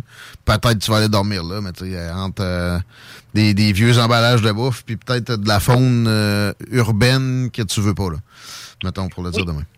Puis j'avais goût qu'on se parle de ça aujourd'hui parce que justement, là, dans les derniers jours, il a fait super froid. Là, Ouais. tout le monde pense aux personnes qui n'ont pas de logement pendant ce temps-là. Ça, c'est comme à Noël. Là, oh mon Dieu, le pauvre monde qui vit dehors. C'est comme si, puis après ça, là, les fêtes se passent, on passe à d'autres choses, on rembourse nos dettes de carte de crédit. Le mercure remonte. Oh, bon, ben là, c'est réglé, là, il fait plus frette, là. Ça. Pourtant, s'il y a un problème qui, est, qui est significatif puis que, qui, qui implique de la vraie, euh, tu sais, du, du vrai careness, là, de la vraie solidarité, c'est là. On réussit avec des gouvernements successifs, toujours plus progressistes les uns que les autres, à avoir de plus en plus de ce phénomène-là simultanément. C'est un peu particulier. Petit éditorial à moi ici qui ne t'implique pas. mais, mais, euh, Ça t'appartient. hein? J'ai dit ça, ça t'appartient. Oui. Mais pareil, bon, pour le régler, est-ce que est-ce que tu as un espoir que ça soit, mettons, éliminé en, en grande partie, surtout pour le type 3, là, qui est chronique, euh, où euh, faut, faut toujours prévoir que on en aura, puis que... À Québec, on a Bruno Marchand qui dit que son objectif d'ici 2025, je suis pas certaine, c'est d'éliminer l'itinérance dans la ville de Québec. Moi, je suis plus, plutôt sceptique. C'est éliminer l'itinérance, c'est qu'il y a plusieurs facteurs de risque qui peuvent mener à l'itinérance. Il y a plusieurs euh, raisons différentes. Puis comme on se disait tantôt, il y a plusieurs types d'itinérance. Moi, ce que je pense que le maire Marchand à Québec, ce qu'il dit, c'est qu'il veut plus voir de personnes itinérantes dans la rue. Le pouvoir de quêteux. Cachez-moi ce quêteux que je ne saurais voir. Voilà. Mais ça, ça veut pas dire que tu as enradiqué l'itinérance. Ça existe depuis toujours, l'itinérance. Puis ça se manifeste diffé- différemment en milieu urbain, puis en, en région aussi. tu sais. Puis de toute façon, une définition d'itinérance, c'est que c'est un processus de désaffiliation sociale de, dans une situation de rupture sociale. Ça se manifeste par la difficulté pour une personne d'avoir un domicile stable, sécuritaire, adéquat et salubre en raison de la faible disponibilité des logements ou de son incapacité à s'y maintenir. Fait quand on parle de se maintenir en logement, il y a des gens qui n'arrivent pas à se maintenir en logement. Ça peut être parce qu'ils ont des troubles de santé mentale. Ça peut être parce que cognitivement, ils n'arrivent pas à répondre leur- à leurs besoins. Sais, tu sais quoi, toi, mettons, euh, le QI moyen au Québec? C'est ça. C'est 100, exactement. Le QI moyen au Québec, c'est 100. Puis la déficience intellectuelle légère, mettons, c'est entre 50 60. et 69. 70, ouais, c'est ça. J'ai déjà traité des gens de quotient 70. Je m'excuse, Noémie. Fait que si, mettons, moi, mon quotient intellectuel il est de 75, Ouais. ben, j'ai pas accès à des services en déficience intellectuelle parce que j'ai pas l'étiquette. T'es juste en haut. Oui. Mais j'ai pas peut-être les compétences cognitives pour euh, maintenir mon logement, logement salubre, savoir qui je peux inviter, qui je peux pas inviter, payer mes factures en temps. Ça, c'est des choses qui me mettent à risque. Même chose avec une santé mentale précaire. Hein? Puis euh, tu peux aller très bien pendant une période de ta vie, que ça dégringole complètement à une autre. Puis on parle autant là de, de, de gens qui ont des épisodes euh, psychotiques que de toi, moi, demain, on se sépare, grosse dépression, puis capable de fonctionner. Je sais pas si tu as la réponse, euh, Noémie, mais euh, il est venu un temps où euh, j'entendais souvent je, je peux pas avoir d'assistance sociale parce que j'ai pas d'adresse. Est-ce que c'est Oui. encore le cas? Le cercle vicieux. Ben, pour recevoir un chèque euh, d'aide sociale, effectivement, il faut qu'il soit envoyé quelque part. Euh, Il y a des organismes communautaires, dont euh, celui où moi je travaille, qui est le projet Intervention Prostitution Québec, où euh, on peut prendre des ententes avec certaines personnes qui sont en instabilité résidentielle ou qui sont à la rue, où on va dire, OK, ben, fais-le venir ici pendant X temps, le temps que tu trouves un peu plus de stabilité. Mais pour ça, faut que tu euh, aies un, euh, la, la capacité d'aller chercher un milieu comme ça, de l'aide. Puis souvent, c'est ça, c'est des milieux communautaires qui vont le faire. Donc, on parle de l'enfant pauvre, euh, du service euh, d'aide sociale euh, au municipal puis euh, au provincial. euh, en tout cas, ce que Pourtant, il y a une industrie des dons. D'ailleurs, Bruno Marchand est un capitaine de l'industrie du don. Et, et- et il se ramasse toujours avec des pinottes pour des services comme ça directement. Dans le plus important, ça, c'est pathétique. Euh, mais ouais, c'est une bonne question. Ce cercle vicieux-là, c'est encore, encore bien présent. Il existe encore, mais je te dirais qu'il y a des gens extraordinaires dans les organismes communautaires qui font tout ce qui est en leur capacité pour pouvoir euh, contourner ça un petit peu. Euh, je te dirais que au niveau de l'itinérance euh, dans la région, des organismes communautaires, les travailleurs et les travailleuses de rue font un travail exceptionnel. Euh, d'aller rencontrer les gens dans leur milieu où ils sont, puis aller venir voir c'est quoi leurs besoins à eux. Parce qu'on a cette idée aussi que si tu veux, dans, tu vis dans la rue, mais m'a te prendre, puis m'a te mettre dans un logement, puis on va avoir réglé tes problèmes. Voilà, je fais un petit X dans mon calepin, je t'ai mis dans un logement. Mais si je te donne ni l'accompagnement pour t'y maintenir, ni l'aide et les ressources pour être capable de faire tout ce qui est connexe à vivre dans un logement, ben tu vas y retourner dans la rue. Exact. Puis tu sais, ça veut pas dire que tu as un logement. Si tu passes tes journées, euh, même si tu en vendant la quête, là, à quêter, c'est pas l'idéal. Puis euh, bon, il y, y en aura toujours. Bruno Marchand avec ses, ses promesses creuses, c'est pas la première, il arrivera pas. Mais mettons que je te donne les pleins pouvoirs, toi, au gouvernement du Québec, c'est plus là que je pense que le- les, les interventions doivent se faire. Qu'est-ce qu'on qu'est-ce qu'on met en place pour que le, le filet social soit plus efficace puis que ces gens-là qui tombent entre les mailles, il y en ait moins puis qu'ils soient plus confortables? Ben, tu sais, euh, je pense que c'est ça- c'est une immense question que tu me poses. C'était pas dans le line-up, ça me vient comme ça, mais Il y a, il y a beaucoup d'affaires. Euh, euh, D'abord, investir dans des programmes en santé mentale, en prévention, puis de l'appui, du suivi. Euh, que ce soit pas, d'accord, tu as vu une travailleuse sociale, euh, maintenant je peux cocher, on, on reviendra te revoir dans quelques semaines. Tu sais, un accompagnement à- au maintien en logement. réel puis tu sais c'est ça régulier avec pas juste ben là il faut que j'ai une demi-heure pour toi dans la semaine après ça. C'est ça. Puis il y a des beaux programmes qui existent au communautaire, dont le, euh, le programme Porte-Clés, où euh, on dit qu'on ce qu'on veut, c'est euh, placer et maintenir les gens en logement. Le problème, c'est que quand on a une, orientation comme ça qui vient avec des sous, c'est qu'on peut pas. On est comme pris dans un cadre. Fait que si le, la subvention a dit, ça sert à prendre quelqu'un, à le mettre en logement puis à le maintenir un certain temps, ben c'est pas le programme ne sert pas à l'aider à acquérir des compétences, mettons, avant. Euh, c'est pas. La demande est comme super spécifique des fois, puis ça vient que ça empêche un peu. euh, Il y a comme pas de lousse. Tu comprends? L'argent est là, il est là pour te mettre dans un logement, puis t'aider à y rester en faisant de la médiation avec ton propriétaire, avec la communauté. les intervenants sont tout pognés dans un cadre trop rigide là puis bon je comprends. parce qu'ils sont associés à des sous. Fait que des fois, il faut rester à essayer de tricoter. Mais tu sais, il y a ça, tu sais, de, de donner du fonctionne du de la, voyons, du financement récurrent à la mission aux organismes communautaires plutôt que de créer des enveloppes budgétaires. Récurrent, allez- euh, par projet.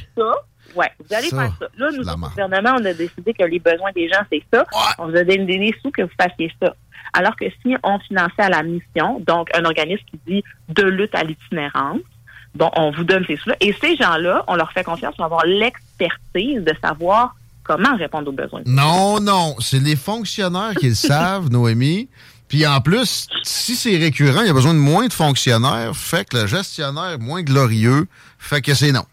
C'est ça notre problème avec Puis ça. on a aussi plein de, de, de, de problématiques différentes. Tu sais, mettons, dans les grands centres, on pense à justement l'itinérance, beaucoup de consommation, des gens euh, dans la rue, très Mhm. visibles, qui sont dehors, mais tu sais, il y a une itinérance cachée qu'on voit dans plusieurs régions là, du Québec. Je pense à tu as sûrement dans ta tête euh, euh, l'histoire d'un vieux bonhomme qui vit un peu dans son chac, puis on le voit un peu comme euh, l'hurluberlu du village, il vit à, à l'écart, mais tu sais, c'en est de l'itinérance. Il vit dans un chac, il fait bouillir de la neige pour boire de l'eau, euh, puis l'hiver, il y a peut-être un ou deux monsieur SMAD du village qui vont faire un tour pour aller voir si tout est correct. Il y a plus de, de, de résidus de pisse de chat dans les poumons que de mucus humain, mettons.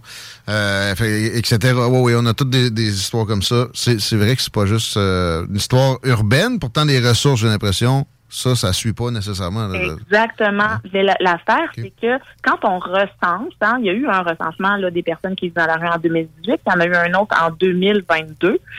Puis, euh, c'est que c'est ça, c'est que pour, mettons, recenser les personnes en situation d'itinérance, ben, on demande aux services qui, aux gens qui offrent des services, aux personnes en itinérance, de les recenser. Mais si moi, j'utilise pas ces services-là, je serai pas recensée. Fait qu'il y a peut-être, tu sais, euh, un tiers de la réalité qui est euh, représenté. Puis en région, ben on a moins de services, fait qu'on a moins de façons de recenser les gens qui ont besoin d'aide.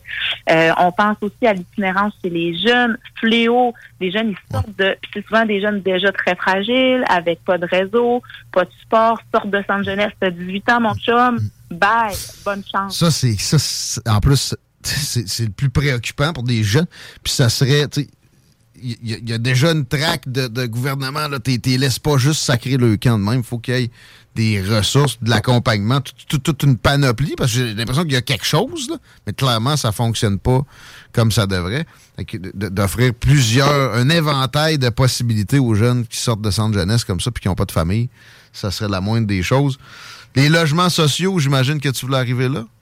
Ben, ça fait partie des solutions, mais il y en a de moins en moins des logements sociaux. Puis, tu sais, je te dirais, en toute honnêteté, je pense qu'il y a de plus en plus grande portion de la population qui est comme à une maladie, à deux chèques de paye, de se retrouver à la rue. Tu sais, en toute honnêteté, moi, demain, mon chum me quitte, il me dit, garde la maison, arrange-toi, je sais pas ce que je peux me payer, là. Ouais, mais là, des, logements sociaux, je- moi, je- mon impression est qu'il y en a toujours davantage. Euh, Ben, en même temps, euh, le temps d'attente pour avoir accès à un logement social, on peut parler de deux ans, là. ouais. Fait que, tu sais, mettons, on parle de famille, euh, on parle de personnes âgées euh, qui sont plus capables de vivre dans leur maison, qui sont comme en attente. On essaye de les sortir du CHSLD pour libérer de l'espace. Ils ont comme nulle part où aller. Tu te retrouves en situation un peu d'errance. Ça, t'en vois carrément là, que tu sais, c'est qu'il n'y a pas de logement. là. Ben, il n'y a pas de logement abordable et adéquat. Puis ça aussi, mettons, pour te maintenir dans un logement euh, de l'OMHQ, mettons, l'Office d'habitation municipale de Québec, en ayant un logement subventionné. Ben, eux autres, ils vont regarder un petit peu aussi c'est quoi ton historique. euh, Ils ont des critères ça- aussi. Ils ont certains critères aussi. Puis à un moment donné, t'as t'as pas 48 000 chances, là. Si la nuit, tu cries parce que tu vois des affaires, euh, puis tes voisins se plaignent, avoir une plainte, deux plaintes, trois plaintes, là, maintenant, on va te dire, bye. Peut-être qu'on aurait besoin de structures, euh, de, tu sais, comme d'entraînement au logement, de, de, de, pour développer tes habiletés sociales, des logements supervisés, mais pour des adultes, mais sans forcément passer par la traque euh, euh, gouvernementale, hospitalisation. euh. Il y a, il y a, tu sais, je suis vraiment pas l'experte de la meilleure solution. Ben, tu- Euh, tu- mais- tu- Il n'y en a pas une. Tu nous amènes des pistes que- qu'on voit que tu as, réfléchi dessus. Là. Mais Clairement. une grande gossette de euh, après Noël, puis une fois qu'il fait plus moins 32, là, là c'est grave. Ça, c'est quelque chose qui me qui me dérange. Tu sais, des, des médias, des personnalités, des, des, des politiques euh, qu'on n'entend jamais au sujet de l'immigration, de, de, de l'itinérance qui, tout d'un coup... Ah ouais, deux fois par année. C'est comme un parcours obligé. là. C'est pathétique, effectivement. Merci de nous euh, présenter ça différemment. Je reviens sur les, les logements sociaux. Juste dire, tu sais, euh, ça, souvent, ça coûte à, à la société 4-5 fois ce que ça serait dans le privé. Moi, dans le privé, là, j'ai deux logements. Ils sont loués, là, mais mettons qu'on me- on me permettait de demander un dépôt, ça pourrait euh, réduire mes critères pour le crédit pour louer à certaines Mhm. personnes, premièrement. Euh, on dit que c'est le contraire, mais on est une des seules places au monde où c'est- pas permis, puis je suis convaincu que ça nuit. Euh, Peut-être aussi subventionner des propriétaires. La majorité des, des logements locatifs appartiennent à de petits propriétaires. C'est pas des, des- des méchants euh, capitalistes éhontés, effrénés.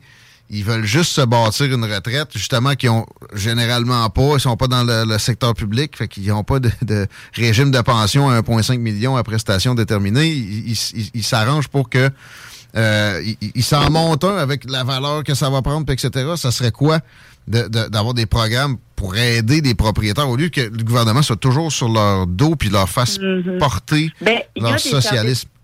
Il y a des services d'aide euh, de, de subvention qui sont pas forcément aux propriétaires, mais à la personne. Fait que moi, je pourrais demander qu'on me subventionne. Puis là, c'est comme moi le porteur de la subvention. Puis là, je peux aller louer chez vous. Fait que Ouais. tu me loues comme à, point, à plein prix, mais moi, je suis subventionnée. Fait que, dans le fond, l'État te verse une portion, puis moi, je te verse l'autre. Mais c'est parce que, tu sais, j'en- j'en ai un locataire qui, euh, ben, en fait, c'est pas dans mes logements à moi, c'est à mon père, je l'ai géré souvent.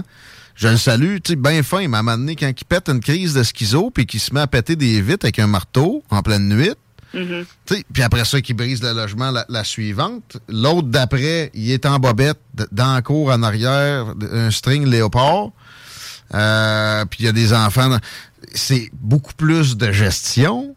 Nous autres, on- on- lui, on, le- garde, on c'est le nôtre, là. Sais, mais j'en prendrais pas d'autres s'il y avait, par exemple, quelque chose qui, qui, qui- qui- est une ressource dédiée à moi comme co- propriétaire. Ça me semble que ça aiderait. Mais bon. Ben, potentiellement, oui, tu sais. Euh, on dirait que je sais pas quoi dire. Puis c'est vrai que les propriétaires, c'est pas euh, tous des conglomérats euh, sans nom, sans visage. Puis bon, ben parfois c'est l'image qu'on en fait. Mais c'est vrai aussi qu'il y a un problème d'accessibilité au logement pour tout le monde. C'est que les propriétaires, ben, ils choisissent leurs locataires. On comprend. En théorie, vous n'avez pas le droit, c'est pas, hein, de faire ça. Ben, de- non, non, on a encore le droit de choisir nos locataires un petit peu. Mais tu sais, mettons, absolument. Mais tu sais, ce que je dis, c'est que si on n'aurait pas le droit, mettons, de dire, ah ben, une mère célibataire, trois enfants, pourrais pas dire que c'est pour ça Non, que non, tu non, pas. Tu comprends? Fait qu'on s'entend là-dessus. Euh, mais tu sais, dans les faits, dans les faits, Ah oui. c'est ça qui arrive Ah, pareil. C'est- comme réglementer la vertu, là. Maintenant, voyons. Euh, les campements qu'on voit, qui ont poussé à Montréal, est-ce que c'est d'aider le phénomène ou de, de nuire au phénomène que de laisser là? Est-ce qu'on devrait en permettre plus, en permettre moins? Comment tu Ben, vois mon, ça? mon positionnement à moi, c'est que c'est inhumain de retirer à quelqu'un qui a déjà rien le peu qu'il a. Euh, tu sais, de débarquer là avec des bulldozers, avec la police montée, de faire des tentes, euh, jeter du matériel dans des containers que les gens récupéreront jamais. Euh, moi, j'ai trouvé que c'était... euh, Jeter le peu de, de- plus que le peu. de- ouais, moi, je trouvais que c'était d'une violence sans nom. ouais. Euh, puis à Québec, ça existe aussi, mais nos policiers sont vraiment pour vrai, pour avoir vu les policiers, euh, certains policiers agir, avoir vu des belles co- coopérations euh, entre les organismes communautaires puis le service de police de la ville de Québec. Euh, c'est comme dans tout. Il y a des euh, pommes pourries, puis il y a des gens extraordinaires, mais il y a comme une tolérance que je trouve plus belle. Moi, j'en soit des personnes qui se font des campements l'été sur le bord de la rivière Saint-Charles, puis tant qu'ils dérangent pas, puis tant qu'il n'y a pas de... Mais C'est ça, par le exemple. c'est citoyen parce- aussi, c'est le jour où le citoyen, un, un citoyen lambda va se plaindre que ça le dérange, que ça dérange sa promenade d'avoir vu une tente sur le bord de la Saint-Charles. Les policiers sont obligés d'agir. Ouais, on marche aux plaintes dans n'importe quoi, puis ça, c'est c'est un- c'est une façon de procéder qui est discutable, mettons. Mais par exemple, si, euh, tu sais, comme San Francisco, là, la capitale de Je chie dans la rue, récemment, avec euh, du monde qui s'injecte à côté de, d'une rue passante qui, qui carrément ferme, font fermer des commerces, mais font fuir bien du monde, puis là, ils exposent des enfants, de la marde de même. À un moment donné, Ben, ce qu'on a fait à Québec, c'est qu'on a euh, créé un site d'injection supervisé ouais, où tu peux aller euh, parce que les gens Ouais. vont s'injecter quand même. là. que ça Ouais. te dérange de le voir ou que ça te dérange pas, que tu tolères, que tu tolères pas, les gens ils vont le faire. Mm. Puis euh, vaut mieux qu'ils le fassent dans un lieu supervisé avec des gens qui sont là, qui pourront les aider aux besoins, avec des ressources, qui genre, Hey, je suis plus capable de vivre de même. Mm. Eh ben, je- qui, qui- va dire, ben, je suis là, on va t'aider, on va, on va te soutenir. Ou, ben, crime, on va s'assurer que tu fasses pas une overdose toute seule à côté du métro à côté. tu pognes pas l'hépatite aussi en même temps? It's that time of the year. Your vacation is coming up. You can already hear the beach waves, feel the warm breeze, relax, and think about work. You really, really want it all to work out while you're away. Monday.com gives you and the team that peace of mind. When all work is on one platform and everyone's in sync, things just flow wherever you are. Tap the banner to go to Monday.com. I'm Sandra, and I'm just the professional your small business was looking for. But you didn't hire me because you didn't use LinkedIn jobs. LinkedIn has professionals you can't find anywhere else, including those who aren't actively looking for a new job but might be open to the perfect role, like me. In a given month, over 70% of LinkedIn users don't visit other leading job sites. So if you're not looking on LinkedIn, you'll miss out on great candidates like Sandra. Start hiring professionals like a professional. Post your free job on linkedin.com/people today. Exactement. C'est que tu la propages pas autour de toi. Mhm. C'est pas des seringues souillées. Tu sais, moi, je pense qu'une tolérance citoyenne, l'acceptation de projets comme ça, euh, ça peut nous donner, euh, ça peut donner une chance. Mais il y aura toujours des gens qui vont vivre dans des misères sans nom qu'on peut pas comprendre, toi puis moi, parce que on n'est pas face à ça.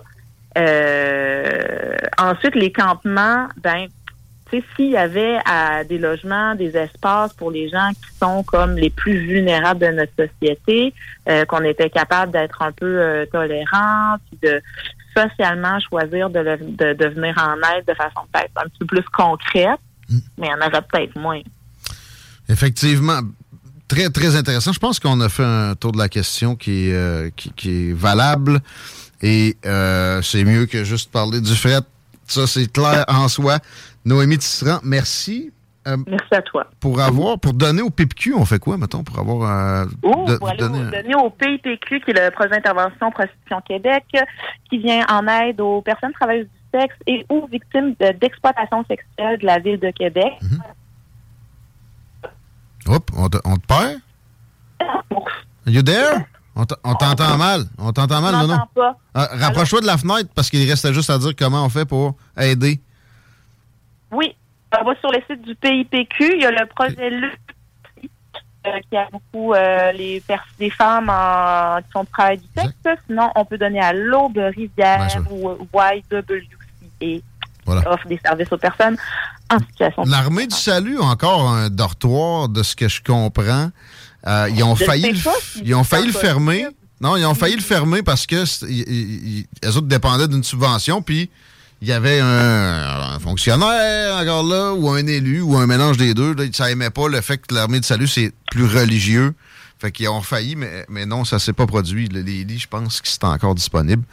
À Lévis, dans votre coin, la Maison des Hauts-Bois, c'est un hébergement temporaire et de crise de dépannage pour euh, les adultes qui ont besoin d'un temps d'arrêt au 1635 boulevard Guillaume Couture, euh, qui prendrait sûrement bien des dons aussi. Merci, Nono. Merci. La Yogi communautaire, suivez-la sur Instagram et euh, Facebook aussi, je pense bien. Puis vous pouvez même avoir des cours avec elle. Noémie Tisserand, mesdames, messieurs, 16h21, Chico. As-tu aimé ta semaine sans transport en commun? Hein? Ben oui. C'était pas la semaine en bobette dans le transport en commun? Non, c'était la semaine sans transport en commun côté euh, grève euh, Oh. de, de la STL.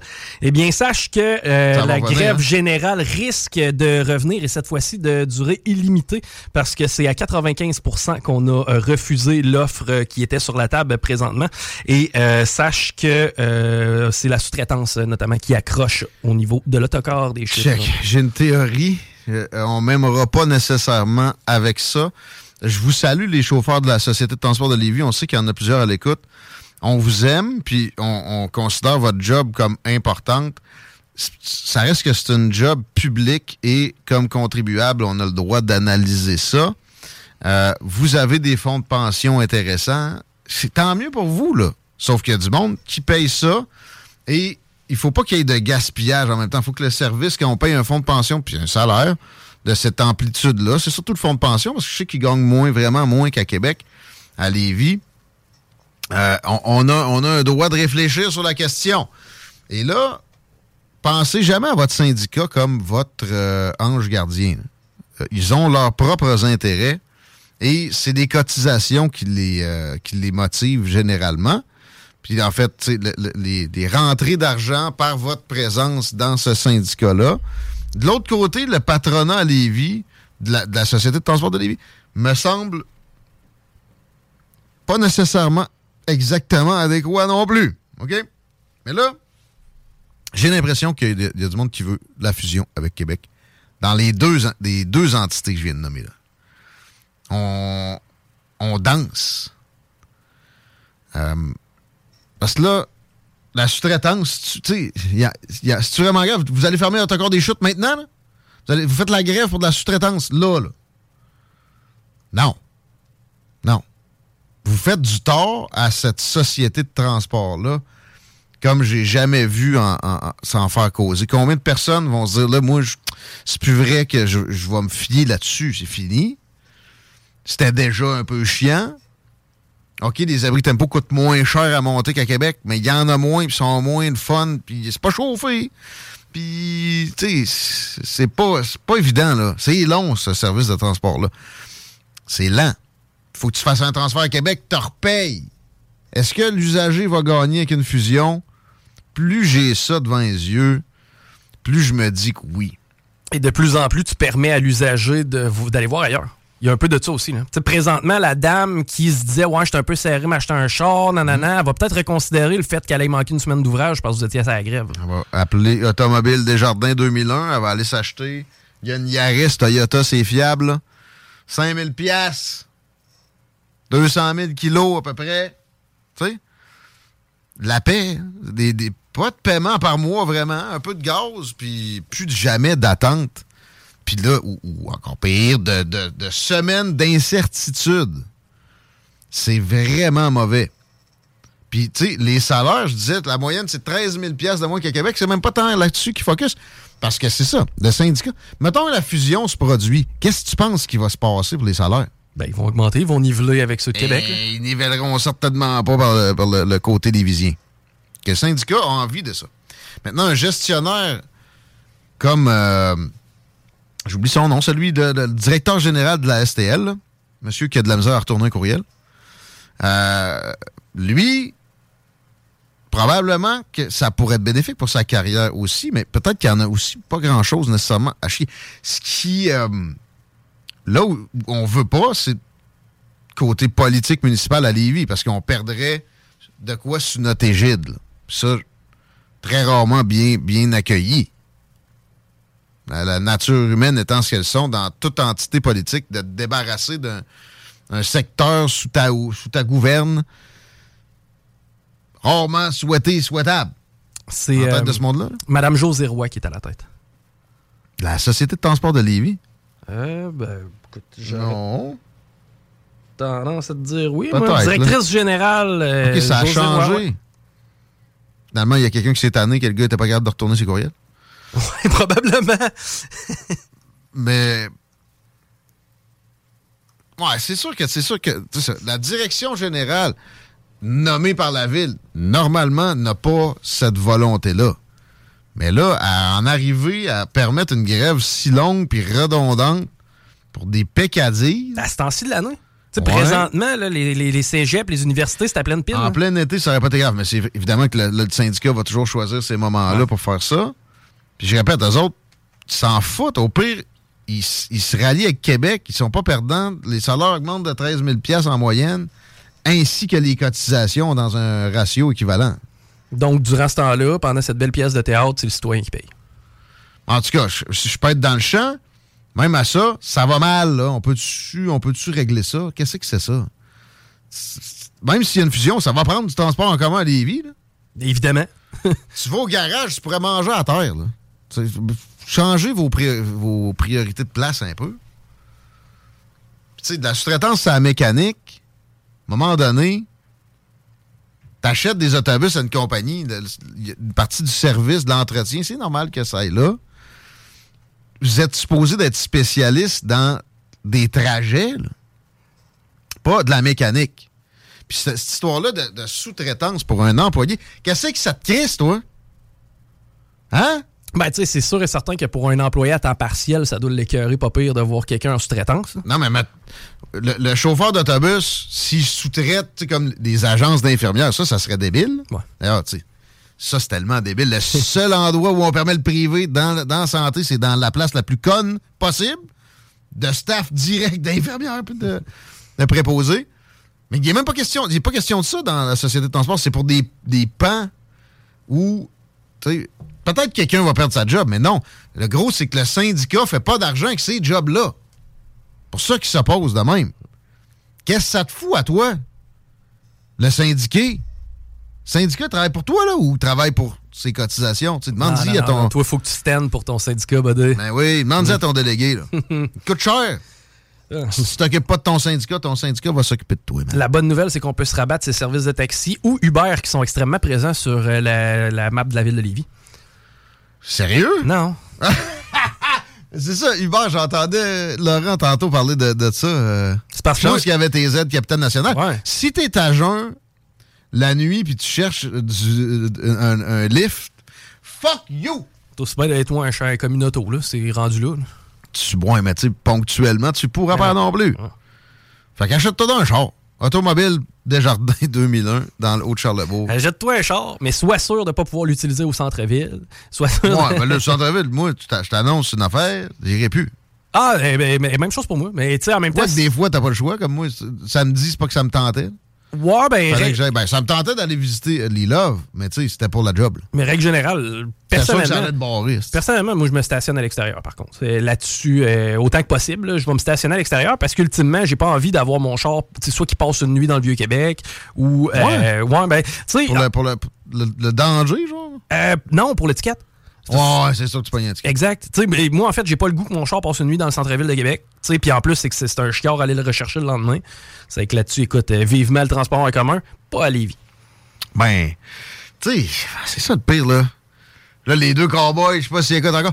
Pour vrai, pour le transport en commun, ça prend de quoi de Lévis, Québec, Centre-Ville, euh, direct, là? Le tube. Ouais, mais tu sais, je veux dire, si on fait un pont, peut-être un peu trop à l'est, là, c'est sûr que ça ferait un détour pareil. Moi, Oui, la, mais la jamais autant qu'aller virer aux rivières, Non, c'est ça, ouais. Ouais, c'est vrai. Non, non. Parce qu'en attendant, centre-ville de Lévis à centre-ville de Québec, c'est une heure et quelques. Qui c'est qui vraiment peut- va se fier là-dessus autrement que par manque de ressources? là? Il y en a, mais c'est rare. Fait que ça pour dire que ça va mal là, pour le transport en commun. Hum, ben, faut se rapprocher des grands centres, puis encore là, au moins, on a plein de loyers à, à des prix abordables. Penses-tu que le, le projet va avoir. Je suis vraiment dondant, moi. C'est solide, ça. Penses-tu que le projet de structurant de grande envergure va changer le fait que le transport en commun à Lévis? À, à Lévis, non. À Québec, Ça je pense que. mal. Mais tu sais, le projet de 80 millions en deux sections sur le boulevard Guillaume Couture, ça va faire que c'est vraiment plus rapide? Je suis pas certain. Non plus. En même temps, je comprends l'administration oui, ils pouvaient pas juste rien faire. Ils ont sondé ce qu'ils étaient capables d'avoir comme, comme cash. Ils se sont retournés pour regarder qu'est-ce qu'ils pouvaient faire avec ça. Ils peuvent pas le faire all the way along. Puis en même temps, le boulevard Guillaume Couture est après se remplir, là, si on regarde les grues. là. Hey.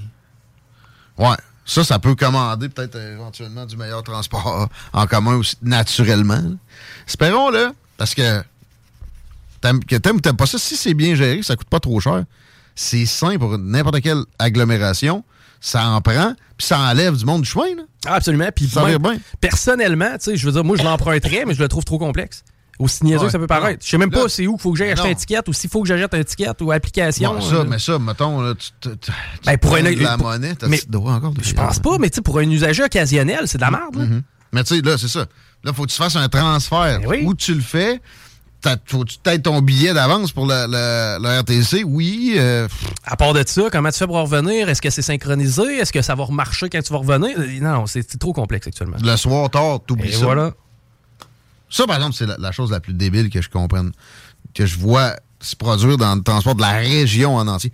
Ça serait quoi d'avoir quelques couches tard? Il n'y a plus de taxi. Vous avez tué l'industrie du taxi. Vous avez tué Uber.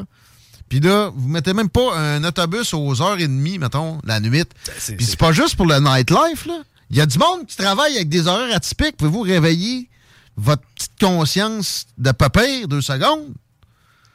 Ça coûterait rien. On est à l'heure des horaires atypiques. Tu sais, c'est- c'est- je veux dire, maintenant, il n'y a plus grand monde qui travaille du lundi au vendredi de 8 à 4. Oui, mais elle va être vide. Hey, veux-tu qu'on parle des autobus Ouais, vides? on parlera de ça à la val le fun. Arrête, là. La nuit. Au pire, euh, une ou deux, heures. Ben, à la limite, mets-en une à 3 heures minimalement. J'ai un souvenir. Ouais, ouais, ouais, ouais. Je pense qu'il y en a encore une 7, genre, là. tu sais, Mais, mais non, mais mets-en en plus, là. Tu- Il y a 30 personnes qui vont travailler au RTC de nuit, le- le- le- la fin de semaine, puis peut-être euh, 10 la semaine, le reste de la semaine, pareil. Puis c'est dangereux, c'est dangereux. Que, que- que ça, ça se produise pas. Puis c'est vraiment chien aussi. Moi, je me rappelle un fin de chiffre au Hilton, en pleine ville. Il est 6 heures du matin, mais il est dimanche matin. Ce fois-là, j'avais pas pris mon. Je suis en autobus. C'est sûr que le parking, quand je travaillais là, c'était pas le temps évident. Ouais. Puis, il a fallu que j'attende jusqu'à 8h15. Comme un jambon. Un gigot jambon. De premier ordre. C'était le fun en crise. T'sais, voyons donc. Donne-moi un 800. là. C'est un 800 en plus. C'est pas, pas axé sur le service. Puis les administrateurs de ça, en train de pas travailler actuellement, garanti, puis ça te fait un salaire de 300 000 fonds de pension inclus, euh, euh, exclus, etc. À Lévis, au moins, c'est pas ce, ce degré de gaspillage-là. Puis, tu sais, moi, je voudrais pas nécessairement que ça se fusionne avec Québec, justement, pour qu'on copie ce genre de procédure-là. là. Il est, il est 16h35 déjà. On s'arrête un peu, mon Chico. On va faire ça. On va parler d'autres dossiers qui affectent euh, le portefeuille des contribuables avec Nicolas Gagnon au cours des, des prochaines minutes. Toujours très à point et manquez pas ça. Sa chronique, ça s'en vient. Écoute ça.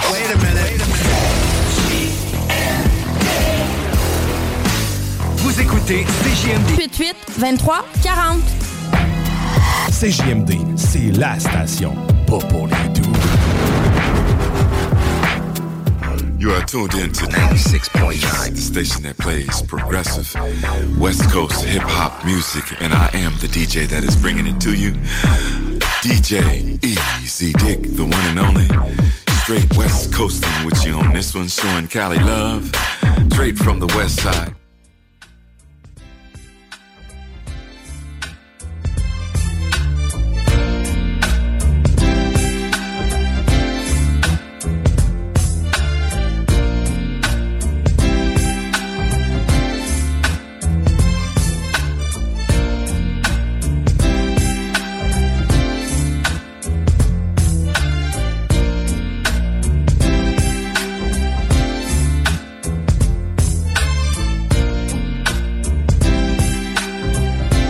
5h moins 20 à CJMD dans le retour, les salles des nouvelles. En attendant, les deux snooze. Marcus est arrivé. La préparation commence. C'est lundi, ça veut dire show qui donne show aussi. Rhapsody. Etc. Ça veut dire peu de circulation aussi, Chico. Ben, il y a peu de circulation, en fait. Il n'y a pas beaucoup d'artères qui sont présentement euh. Par contre, euh, elles le sont à des euh, endroits spécifiques, notamment la 20 direction ouest, l'entrée à chemin des îles. Si vous êtes capable d'éviter le secteur et d'aller chercher Taniata à la place en passant par Guillaume Couture, je vous le suggère fortement. Au pont La Porte, ben, c'est loadé autant sur Henri IV que sur Duplessis, mais c'est vraiment sur une courte euh, section du pont. Et euh, la capitale en est, c'est le secteur de Robert Bourassa jusqu'à Laurentienne essentiellement. Pour ce qui est du reste, on est quand même C'est ouvert pour que je vous parle aussi d'Automobile Desjardins 2001, à ne pas confondre avec d'autres qui ont le, mon- le nom de la caisse dans le nom. Le best, c'est Automobile Desjardins 2001, c'est dans le Haut-de-Charlebourg. Vous avez jamais vu un inventaire aussi rempli, aussi, au- aussi euh, élaboré, avec plein de, de- de différences. T'as as le gros pick-up, puis t'as la petite Honda Fit, si tu veux, etc. c'est ça, le Haut-de-Charlebourg, ça peut faire loin, mettons tu viens de Lévis, mais ça vaut la peine, ça, je le garantis. Puis de toute façon, il y a le site Internet où les véhicules sont bien euh, étayés. Là. Deuxième chance au crédit. Troisième chance au crédit, c'est là. Euh, pas besoin de chance au crédit, ça marche et tout. Parlez à Alex, mon ami, et peut-être les dire que vous avez entendu parler d'eux autres. À CJMD, il y aura un petit cadeau au bout de la ligne. Automobile Desjardins 2001. 203-15, boulevard Henri Bourassa à Québec ou www.autodesjardins.com. OK, on parle euh, de, législation avec notre prochain invité. Le Code civil en matière de droit de la personnalité serait modifié par le projet de loi 2. On n'est pas nécessairement tant que ça au courant du dossier. Salut Nicolas Gagnon de la Fédération canadienne des contribuables. Comment ça va? Super, toi? Ça va bien. C'est quoi ce, ce projet de loi-là dont tu te préoccupes présentement? Ouais, c'est pas le même projet de loi parce que y a- le projet de loi 2, c'est en fonction de la législation, en- ben, de la législature en ce moment, donc la 43e. Le projet de loi 2 que tu as nommé en question, il fait référence à un projet de loi de, pense, une année précédente. En fait, le projet de- Qui n'a pas, a pas passé finalement. Ouais, je pense que ça, ça parlait, ça parlait, effectivement, ça touchait le code civil. Celui qu'on est allé commenter à la- à l'Assemblée nationale la semaine dernière, là, le 1er février, c'était le projet de loi 2 qui vise le plafond, notamment à plafonner les taux d'indexation des prix des tarifs domestiques de distribution d'Hydro-Québec. Et à accroître l'encadrement de l'obligation de distribuer de l'électricité. Donc, ça porte vraiment sur euh, les modalités tarifaires d'Hydro-Québec. Donc, essentiellement, euh, le projet de loi 2, il va corriger une faille qui était dans le projet de loi 34. Parce que ceux qui s'en souviennent pas, mais en 2019, il y avait le projet de loi 34 qui était passé par le gouvernement à l'époque où est-ce que, en premier, dans un premier temps, il redonnait les trop perçus d'Hydro-Québec aux contribuables. Donc, merci de nous redonner l'argent qu'ils nous prenaient en trop. Donc, c'est Ça, 1,6 milliard. Au moins, ils nous ont redonné ça. Mais de l'autre côté, ils, enlevaient la régie de l'énergie de dans les jambes. Puis, ils disaient, OK, à partir de maintenant, les tarifs d'électricité, c'est indexé euh, à, à l'inflation. Ça faisait ben- ça faisait bien du sens avant. Parce qu'avant, si tu regardes les 50 dernières années, en général, euh, l'inflation puis les tarifs d'Hydro-Québec allaient pas mal au même rythme. Mais si tu regardes les 15 dernières années, donc sous le modèle tarifaire où c'était la régie de l'énergie qui décidait c'était quoi les prix avec Hydro-Québec, euh, les tarifs allaient plus haut que l'inflation. Ah bon? Donc, donc, techniquement, le projet de loi 34, il venait corriger ça. Sauf que le problème, c'est que le projet de loi, il prévoyait pas qu'il allait avoir une, infla- une pandémie, puis, une inflation qui allait suivre, puis tout le paquet. Fait que ça fait en sorte que s'il y a rien qui est fait, le 1er avril prochain, les tarifs vont augmenter de 6,4% euh, Ce qui est quand même assez important. Si tu regardes pour une famille moyenne, là, en général, ça représente entre 150 et 175 dollars de plus par année, euh, juste avec la hausse tarifaire. C'est de plus sur ce qu'on paye déjà. tu sais. Euh, donc, ça, ça- c'est assez élevé.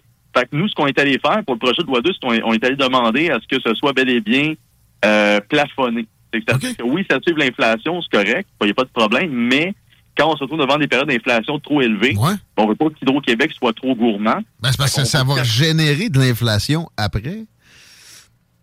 Ça, ça va dépendre parce qu'essentiellement, on se dit que si l'inflation est élevée pour Hydro-Québec, c'est pour ça qu'ils augmentent les tarifs parce que les autres ils ont des, ils ont des coûts plus élevés. Mais en réalité, Hydro-Québec gère un peu mal ses ressources aussi à la base. Fait que ça la force à devoir. Ouais, ça, ça la force à s'adapter un peu en conséquence, faire des choix en, en fonction de, de ce que les consommateurs peuvent se payer, euh, peuvent se permettre en fait. S'il y a une soupape que le gouvernement du Québec en ce moment peut se permettre d'utiliser, c'est Hydro-Québec. Et leur premier réflexe, évidemment, c'est de ne pas le faire. Le gouvernement de François Legault avait promis d'éliminer 5000 postes. Et ils en ont, ajouté, évidemment, depuis qu'ils sont présents. Ah ben, c'est pas nous autres qui décident ça, mais vous pouvez les encadrer puis les empêcher d'embaucher.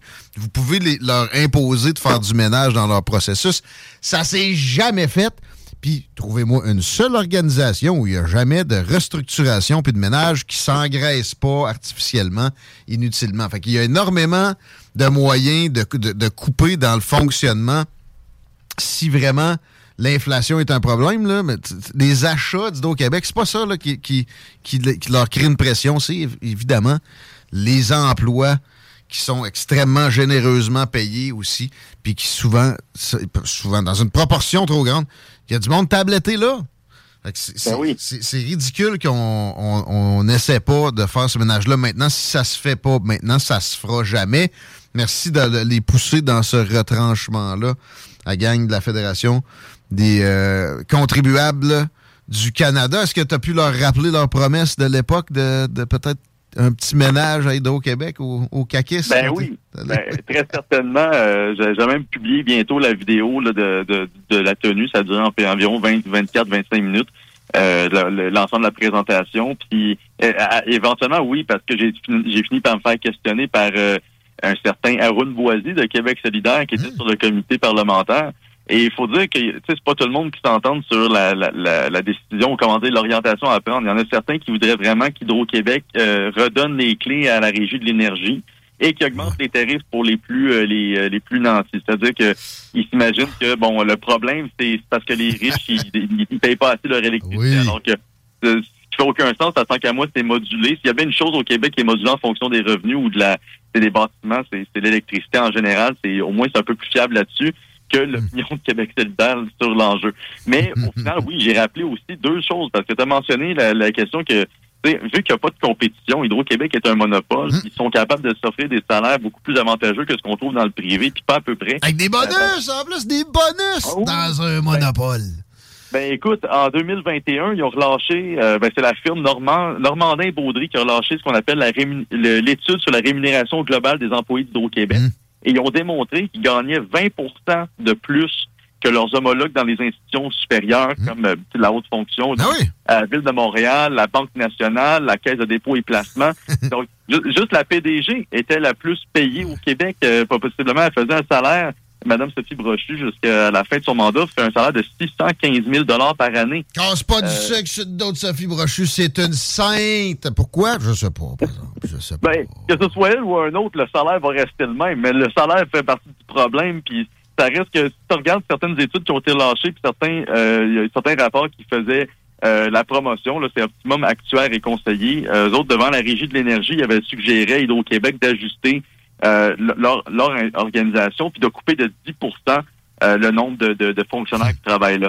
Euh, parce que faut qu'ils soient un peu pas juste compétitifs, mais qu'au moins leur, leur euh, la manière qui fonctionne. leur gaspillage soit pas leur, leur gaspillage soit pas euh, un peu moins éhonté.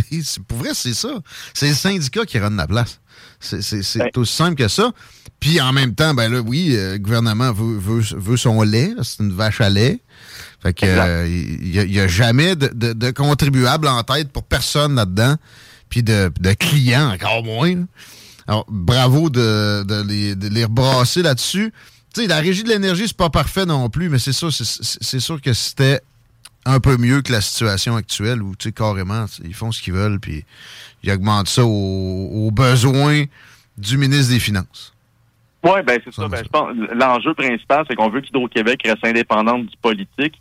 Euh, on veut pas que euh, le ministre des Finances ou le ministre de l'Économie ou euh, même François Legault s'immisce dans les processus décisionnels, mais on veut aussi qu'Hydro-Québec euh, fasse la réduction de comptes puis soit aussi en mesure de, de, de s'ajuster à la réalité des gens. Fait c'est quand même un drôle de, de, de, de dilemme, en fait, là, parce que Hydro-Québec est aussi, comment dire, elle a tout un gros fardeau, cette institution-là, puis je pense que ça va devenir de plus en plus insoutenable parce qu'on la tient aussi responsable de la transition énergétique du Québec et de, de comment dire, de fournir de l'électricité à tout le monde, parce qu'on s'entend que d'ici les prochaines années, là, on parle d'ici 10 ans, gros maximum, euh, ou environ, nos voitures vont être rechargées par Hydro-Québec, nos maisons vont être chauffées par Hydro-Québec, parce qu'on a dans plusieurs localités, tu n'as même plus le droit d'avoir un poêle au bois ou euh, un foyer là, pour être en mesure de te chauffer. Hey, l'indépendance, c'est mal. Ouais, ouais. Ben, c'est ça. c'est- on, on va se retrouver dans une situation où Hydro-Québec est 100% responsable de, de notre confort. Puis, ben, de la difficulté à fournir par-dessus le marché. Fait que là, il- c'est- joindre les deux bouts, mais d'une manière ou d'une autre, c'est- c'est à eux autres de faire preuve de sobriété, là, de, de couper dans le bar, de couper dans le puis c'est autant au gouvernement que ça doit se faire. C'est eux qu'il faut qu'ils s'occupent de sobriété. C'est- la phrase clé. Bravo d'être allé euh, au front pour ça. Puis est-ce que est-ce qu'il y a d'autres organisations qui allaient dans le même sens dans la commission en question ou sinon des gens comme Québec solidaire, c'est ça, ils voulaient des modulations pour les, les méchants riches? Oui, oui, parce que tout le monde sait qu'au Québec, il y a trop de riches. là. Oui, C'est problème court les Québec. Mais, euh, non, ben, en fait, il y avait plusieurs organisations, celles qui, y ben, plusieurs parlaient entre autres là, de- d'enjeux qui n'étaient pas tout à fait liés à cette partie du projet de loi parce qu'il vient en trois composantes. Puis nous, on est allé surtout euh, pour la première partie. Sauf que la FCEI, la Fédération canadienne des entreprises indépendantes, eux autres, ils ont, ils ont répété le message pour défendre les entreprises, puis au moins les inclure, les PME, dans le projet de loi 2, pour que leur, leur tarif soit plafonné à 3 parce que pour l'instant, euh, ils sont exclus du projet de loi 2. Ça, c'est une affaire qu'on a répétée euh, à, à l'unisson avec eux. Ils n'étaient pas présents cette journée-là, mais on savait qu'elle allait déposer un mémoire dans cette direction-là. Puis nous, on est allé répéter qu'il faut que les, les petites et moyennes entreprises du Québec aient aussi droit à un plafonnement, parce qu'écoute, tu augmentes de 6,4% les tarifs d'électricité des entreprises, ça représente un fardeau supplémentaire de 250 millions euh, pour les entreprises québécoises en 2023. Exact. Ouais, ben, juste pour cette année, puis à, à long terme, ça va augmenter et augmenter. Tu sais, Qu'est-ce qui arrive si les charges augmentent pour une entreprise dans un contexte de ralentissement économique? Puis, La première option, il met les clés sous la porte, ça finit là, il fait faillite, plus capable de soutenir. Il y en a des dizaines de milliers qui sont juste sur le bord en ce moment. Ça Ben, finirait de terminer la patente. Bravo, la FCEI. Fait toujours un bon travail. C'est pas pour rien qu'on les a aussi. On a François Vincent comme chroniqueur régulièrement. Pensez-y deux secondes. Qui va payer pour les augmentations pour les, PME qui vont survivre à ça? Parce que là, j'entends des discours euh, capitalistes chez notre, notre gang progressiste. Ben, ah, c'est pas grave, des fermetures d'entreprises, c'est la vie. Ouais, mais ceux qui vont rester, ils vont te refiler ces augmentations-là, le cave. Très certainement, c'est la logique comptable. Si les charges d'entreprise augmentent, ben les prix vont augmenter. Et donc, de facto, l'inflation continue. Donc, il faut s'assurer qu'il y a un plafonnement qui inclut euh, les PME. Puis ça, ça fait partie du mémoire qu'on a déposé au gouvernement, puis de ce qu'on a martelé euh, euh, au gouvernement. Puis écoute, même Pierre Fitzgibbon m'a posé la question euh, là-dessus en me demandant c'est pourquoi est-ce qu'on demandait à ce que les PME soient introduites alors qu'ils ont accès à des tarifs préférentiels? Puis j'ai juste fait, écoute, c'est peut-être le seul avantage qu'ils ont en ce moment au Québec d'avoir des tarifs préférentiels sur l'électricité parce qu'ils ont quand même les plus grosses charges fiscales. Les entreprises québécoises sont parmi les plus taxées en Amérique du Nord. Donc, Kindergarten stuff. Kindergarten Stuff aussi, ils vont nous refiler leurs augmentations. Mais le gros Pierre, supposé un entrepreneur de renom, là, je sais pas ce qu'il a créé puis ce qu'il a géré vraiment longtemps, mais en fait, je suis pas sûr qu'il y a quelque chose. Euh, D'accord, merci pour ça, Nicolas Gagnon. On voulait parler de gaspillage pandémique en deuxième partie parce que tu, euh, dans les recherches très, très euh, bien orientées que vous menez à la Fédération canadienne des contribuables, tu retrouves du stock encore là-dedans. Puis bon, l'actualité t'en amène avec Medicago, entre autres. Gaspillage pandémique, ça se continue. On t'écoute.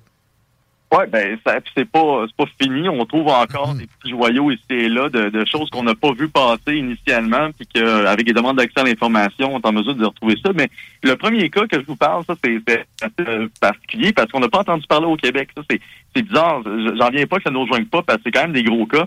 Euh, le premier, ça a été une demande d'accès à l'information qui a été soumise par la députée conservatrice Michelle Rampel Garner, euh, qui est conservatrice en Alberta, puis qu'elle a, elle a demandé c'était quoi les coûts liés à la, à la gestion de l'hôpital de quarantaine qui est, qui est situé au Calgary Weston Hotel Airport. Ça, c'en est rien qu'un. Il y en avait pas mal partout au- au- aux côtés des aéroports. Probablement même à Québec. C'est sûr que si c'était le cas, il n'y a personne qui est allé là. À Montréal, il y avait ça. OK? Hâte de voir. Ouais, ben, ben, c'est ça, mais parce qu'elle elle voulait savoir ce qui s'était passé en 2022 avec ces hôtels-là, parce qu'il faut rappeler que le- la grande majorité des pays sur Terre en 2022 avaient déjà levé leurs mesures sanitaires bien avant le, le Canada. Nous, Arrivcan est- euh, Arrivcan a arrêté d'être utilisé à partir du 30 septembre, faut le rappeler. Euh, mais elle a demandé combien de personnes avaient été à cet hôtel-là depuis qu'il était ouvert. Euh, puis, tu sais, euh, pas depuis ouvert, depuis, de- depuis, le 1er janvier 2022. Écoute, c'est c'est simple. On parle d'à peu près, je pense, écoute, c'est huit personnes. C'est huit personnes qui ont été hôtel. Non, 10 personnes qui ont coûté 6,8 millions. Ça. C'est- un hôtel. Parce que là, on est en train d'apprendre qu'au Canada, puis ça, c'est c'est toujours en considérant une chose, que les gens utilisaient de moins en moins ces installations-là, puis que le reste du monde avait déjà mis fin à ces pratiques-là, ou presque, ben, on avait pas loin de 38 hôtels dans une situation similaire au Canada. Fait que le chiffre exact, il est plus aux alentours de 67 millions pour des hôtels qui ont accueilli du 10 personnes gros max en dedans de un, ça a donné que dalle en termes de, de- de protection de, du motherfucker moyen. C'est dégueulasse. C'est c'est capoté. Si on avait investi ça intelligemment, on aurait pas en sauvé des vies. là. Oui, puis l'affaire, Mettons dans le que système de santé. Exact, absolument. Puis écoute, le, le problème, c'est que là, j'ai comme trois cas de gaspillage pandémique. Là, on, parle du premier, puis les deux autres, ça va être la même affaire, parce qu'à chaque fois que le gouvernement fédéral se posait la question, ben écoute, qu'est-ce que vous avez fait? Pourquoi vous n'avez pas réagi? Qui était en charge de ça? La réponse, c'est une cassette brisée qui dit répéter constamment. C'est ben, on a sauvé des vies. On va C'est, euh, continuer de continuer de continuons à se préoccuper de la santé des, des, des réponses à la Justin Trudeau qui veulent rien dire, mais qui euh, camouflent bien souvent de l'aide à aux amis oligarques. T'as-tu un hôtel, toi? T'as-tu une grosse brand d'hôtel à tes, euh, tes- dans tes euh, déclarations d'impôts à mettre là, cette année? C'est une Non, petite gang, ça. C'est une petite gang qui est habituée à corrompre des leaders. Je dis ça comme ça.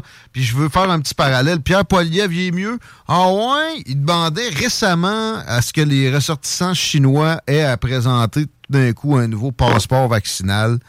Puis des, des- situations comme ça, là, il dénonce ça, mais pendant un bout, il a formé sa boîte quand il était euh, simple député au Parti conservateur. OK, euh, ouais, autre, autre, autre beau palier. Bel exemple de gaspillage pandémique. Medicago, je pense que les montants sont, sont plus élevés dans ce cas-là. On parle de quoi, 400-500 millions?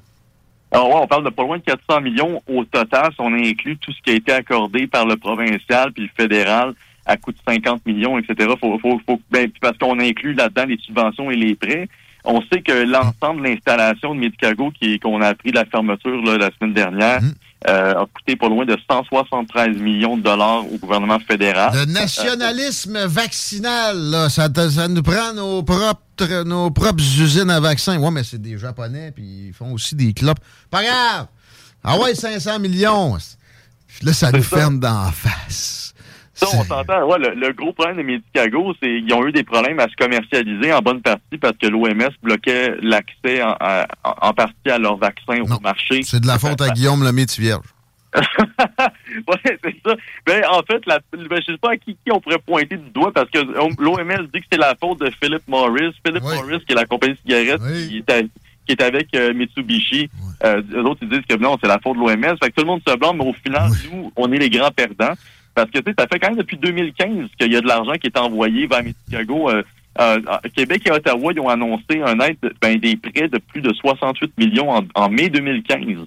Euh, donc, même sous Trudeau, il y avait déjà des engagements financiers en ce sens. Parce que faut se rappeler, à- à- on- ça, ça a été martelé durant la pandémie. Le Canada, il n'y a pas d'installation qui permet de produire des vaccins. Euh, C'est-à-dire que en- si on, on se retrouvait dans une situation face à une pandémie à nouveau, ben on serait encore une fois dépendant des fabricants étrangers pour nos, besoins vaccinaux. Fait que ça a été comme la raison pour laquelle ça a incité le gouvernement à sortir de l'argent. Fait qu'on peut, on peut comprendre l'incitatif, mais la, le- je veux dire, la conclusion est tellement aberrante que c'est ridicule. On parle quand même, euh, c'est ça, le fameux, les prêts, les prêts totalisent pas loin de 200 millions sur- depuis 2015, plus 173 millions de, de- de- de- du gouvernement fédéral en 2020. Alors, on ça, on n'est pas loin du 400 millions qui a été perdu, puis ne verra jamais. Là. tout ce qu'il y avait eu, ce qu'il y aurait eu à faire pour une, une espèce de sécurité, parce qu'il y a des, il y a des, des- des facilités pour qui produisent des vaccins, notamment ici à Québec. Là. Euh, des chums, j'ai des chums qui ont travaillé là-dedans.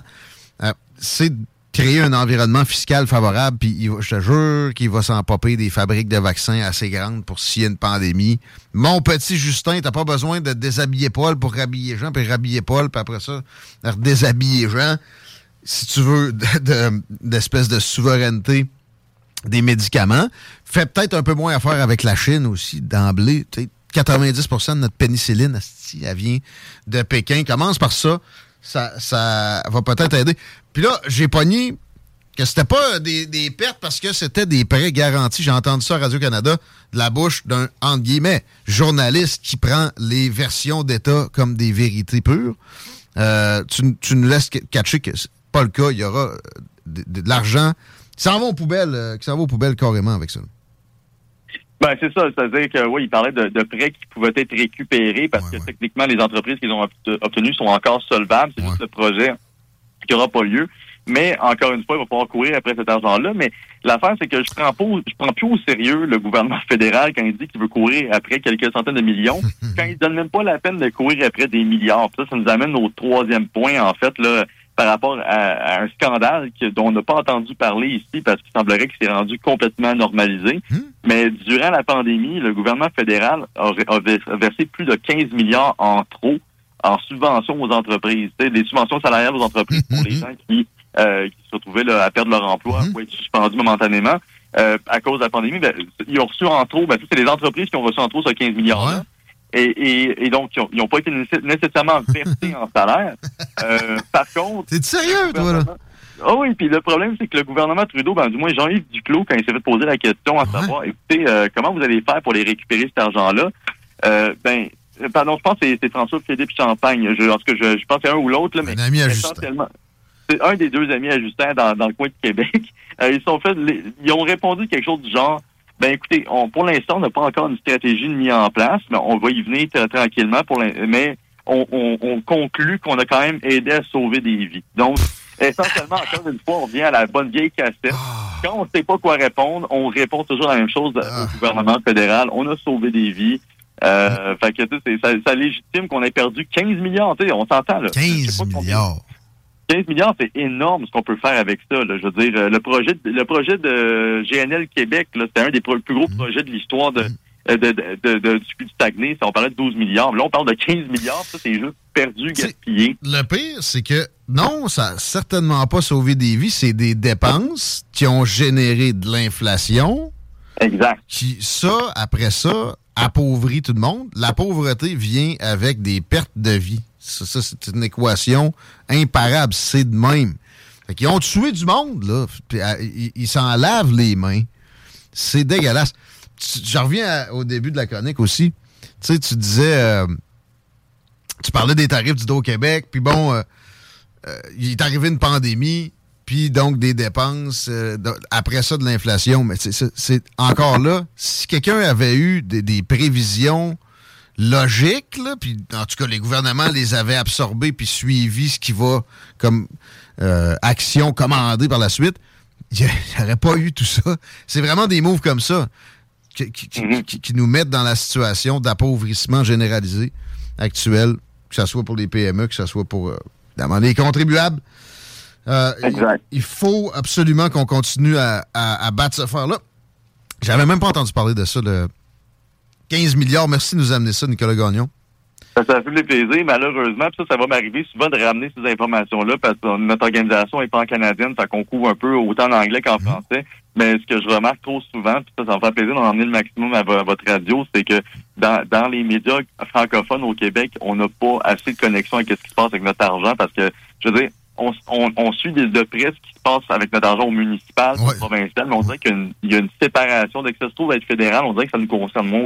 Si le National Post a traité ça, ça doit être de droite, c'est méchant. On touche pas à ça.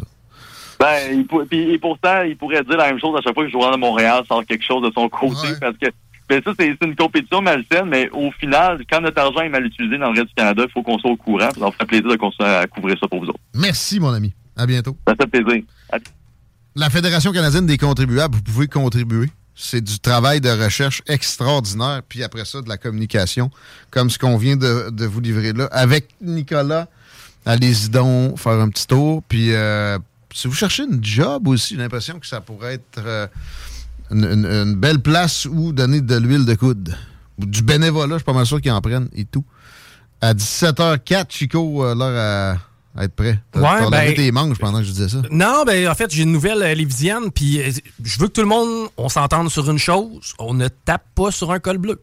Non, non, on tape pas sur personne. Ben, en fait, on tape pas sur personne. Y a-tu un col bleu qui se fait tapocher? Malheureusement, oui, un déneigeur de la ville de Lévis tabassé par un citoyen. On ne sait pas exactement qu'est-ce qui est euh, le litige entre les deux et si les deux se connaissaient. Par contre, la victime qui euh, faisait des travaux de déneigement a été agressée par un citoyen. Là, présentement, on est en enquête à déterminer tout ce qui s'est passé exactement. La vie de l'employé n'est pas menacée, évidemment. Par contre, il se retrouve présentement en arrêt de travail. Je vous l'ai expliqué. C'est quoi qui marche pas avec le déneigement? C'est le fait qu'on marche encore avec des cartes comme en 1982.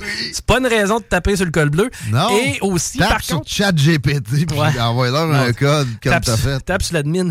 Mais euh, aussi, Tape sur ton clavier sur chat GPT. il y a une chose, par contre, qui euh, vient m'irriter là-dedans, puis je- je- là où je comprends quand même, ça, ça m'est déjà arrivé, moi, personnellement, d'interpeller un col bleu puis de dire, écoute, je pense que tu as mal fait ton travail pour XX raisons. Voici, le garde, il y a encore un tas de neige en face de chez nous sais, la rue a été botchée.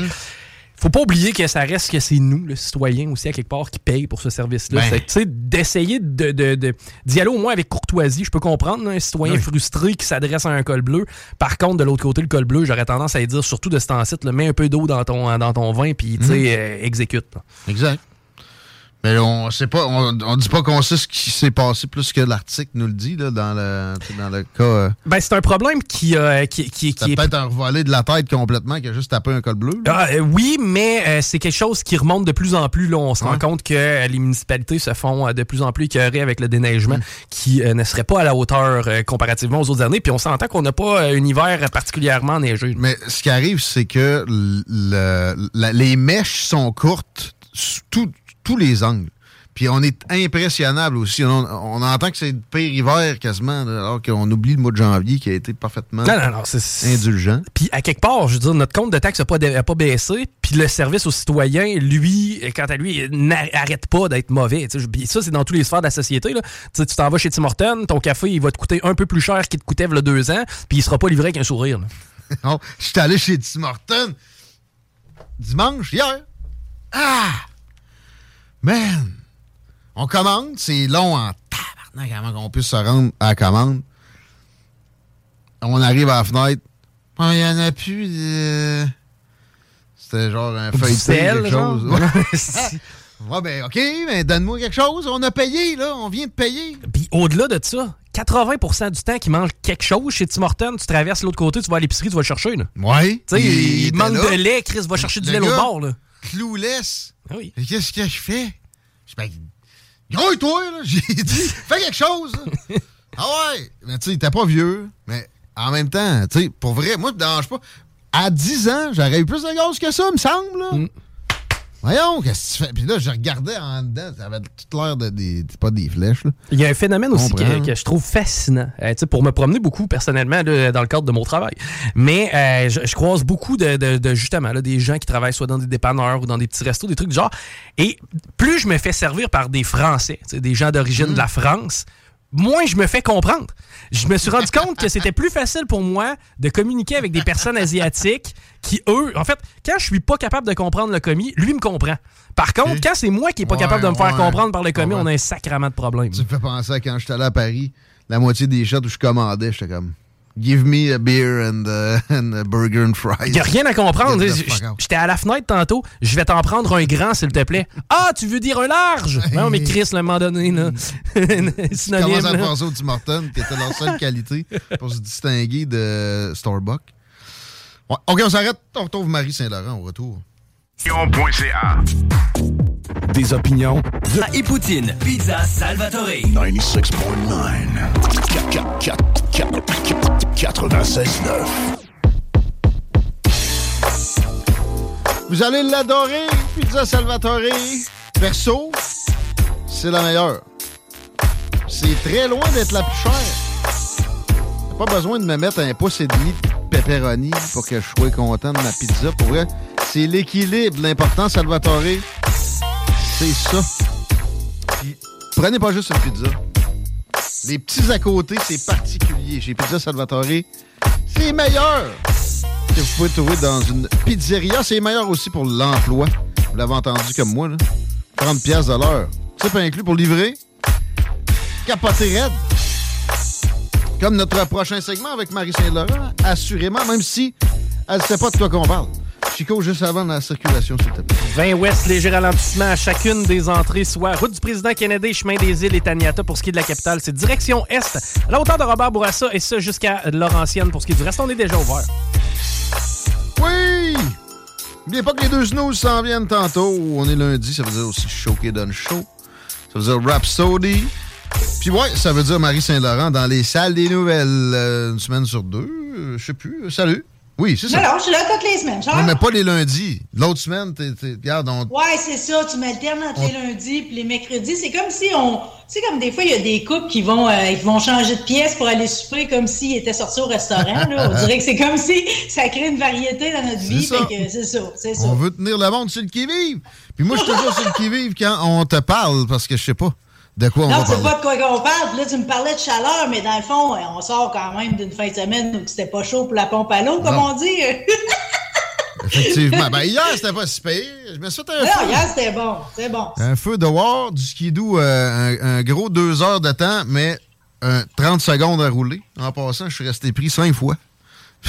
J'étais brûlé à la fin. Fait que juste, quand j'ai réussi à revenir pas loin, j'étais allé serrer.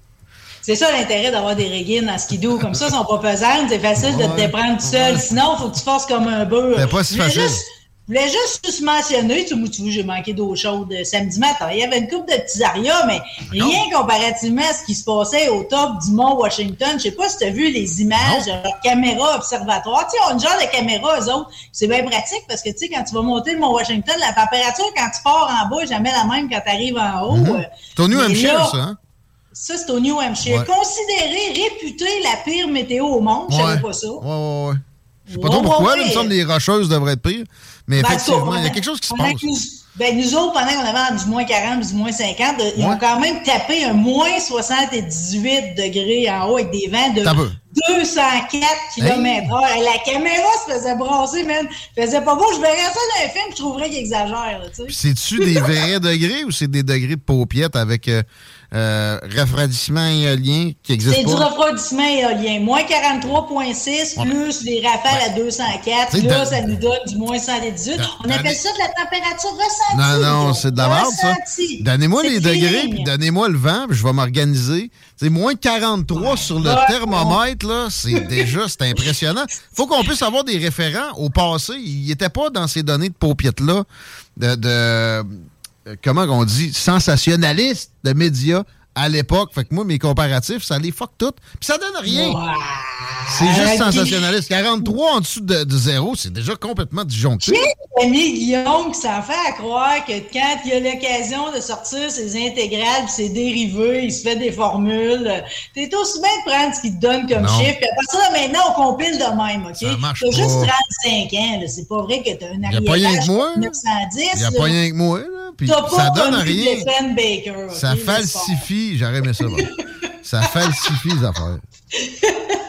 Bon, ben écoute, vu que t'es Thomas pas mal, là, OK, euh, est-ce que tu vas croire réellement à l'émission Injection et Bistouri à Canal Vie? J'ai lu un texte d'Hugo Dumas. Moi, j'ai jamais écouté la première saison à Scrape, mais j'aime pas ça voir les injections, ces affaires-là. C'est comme...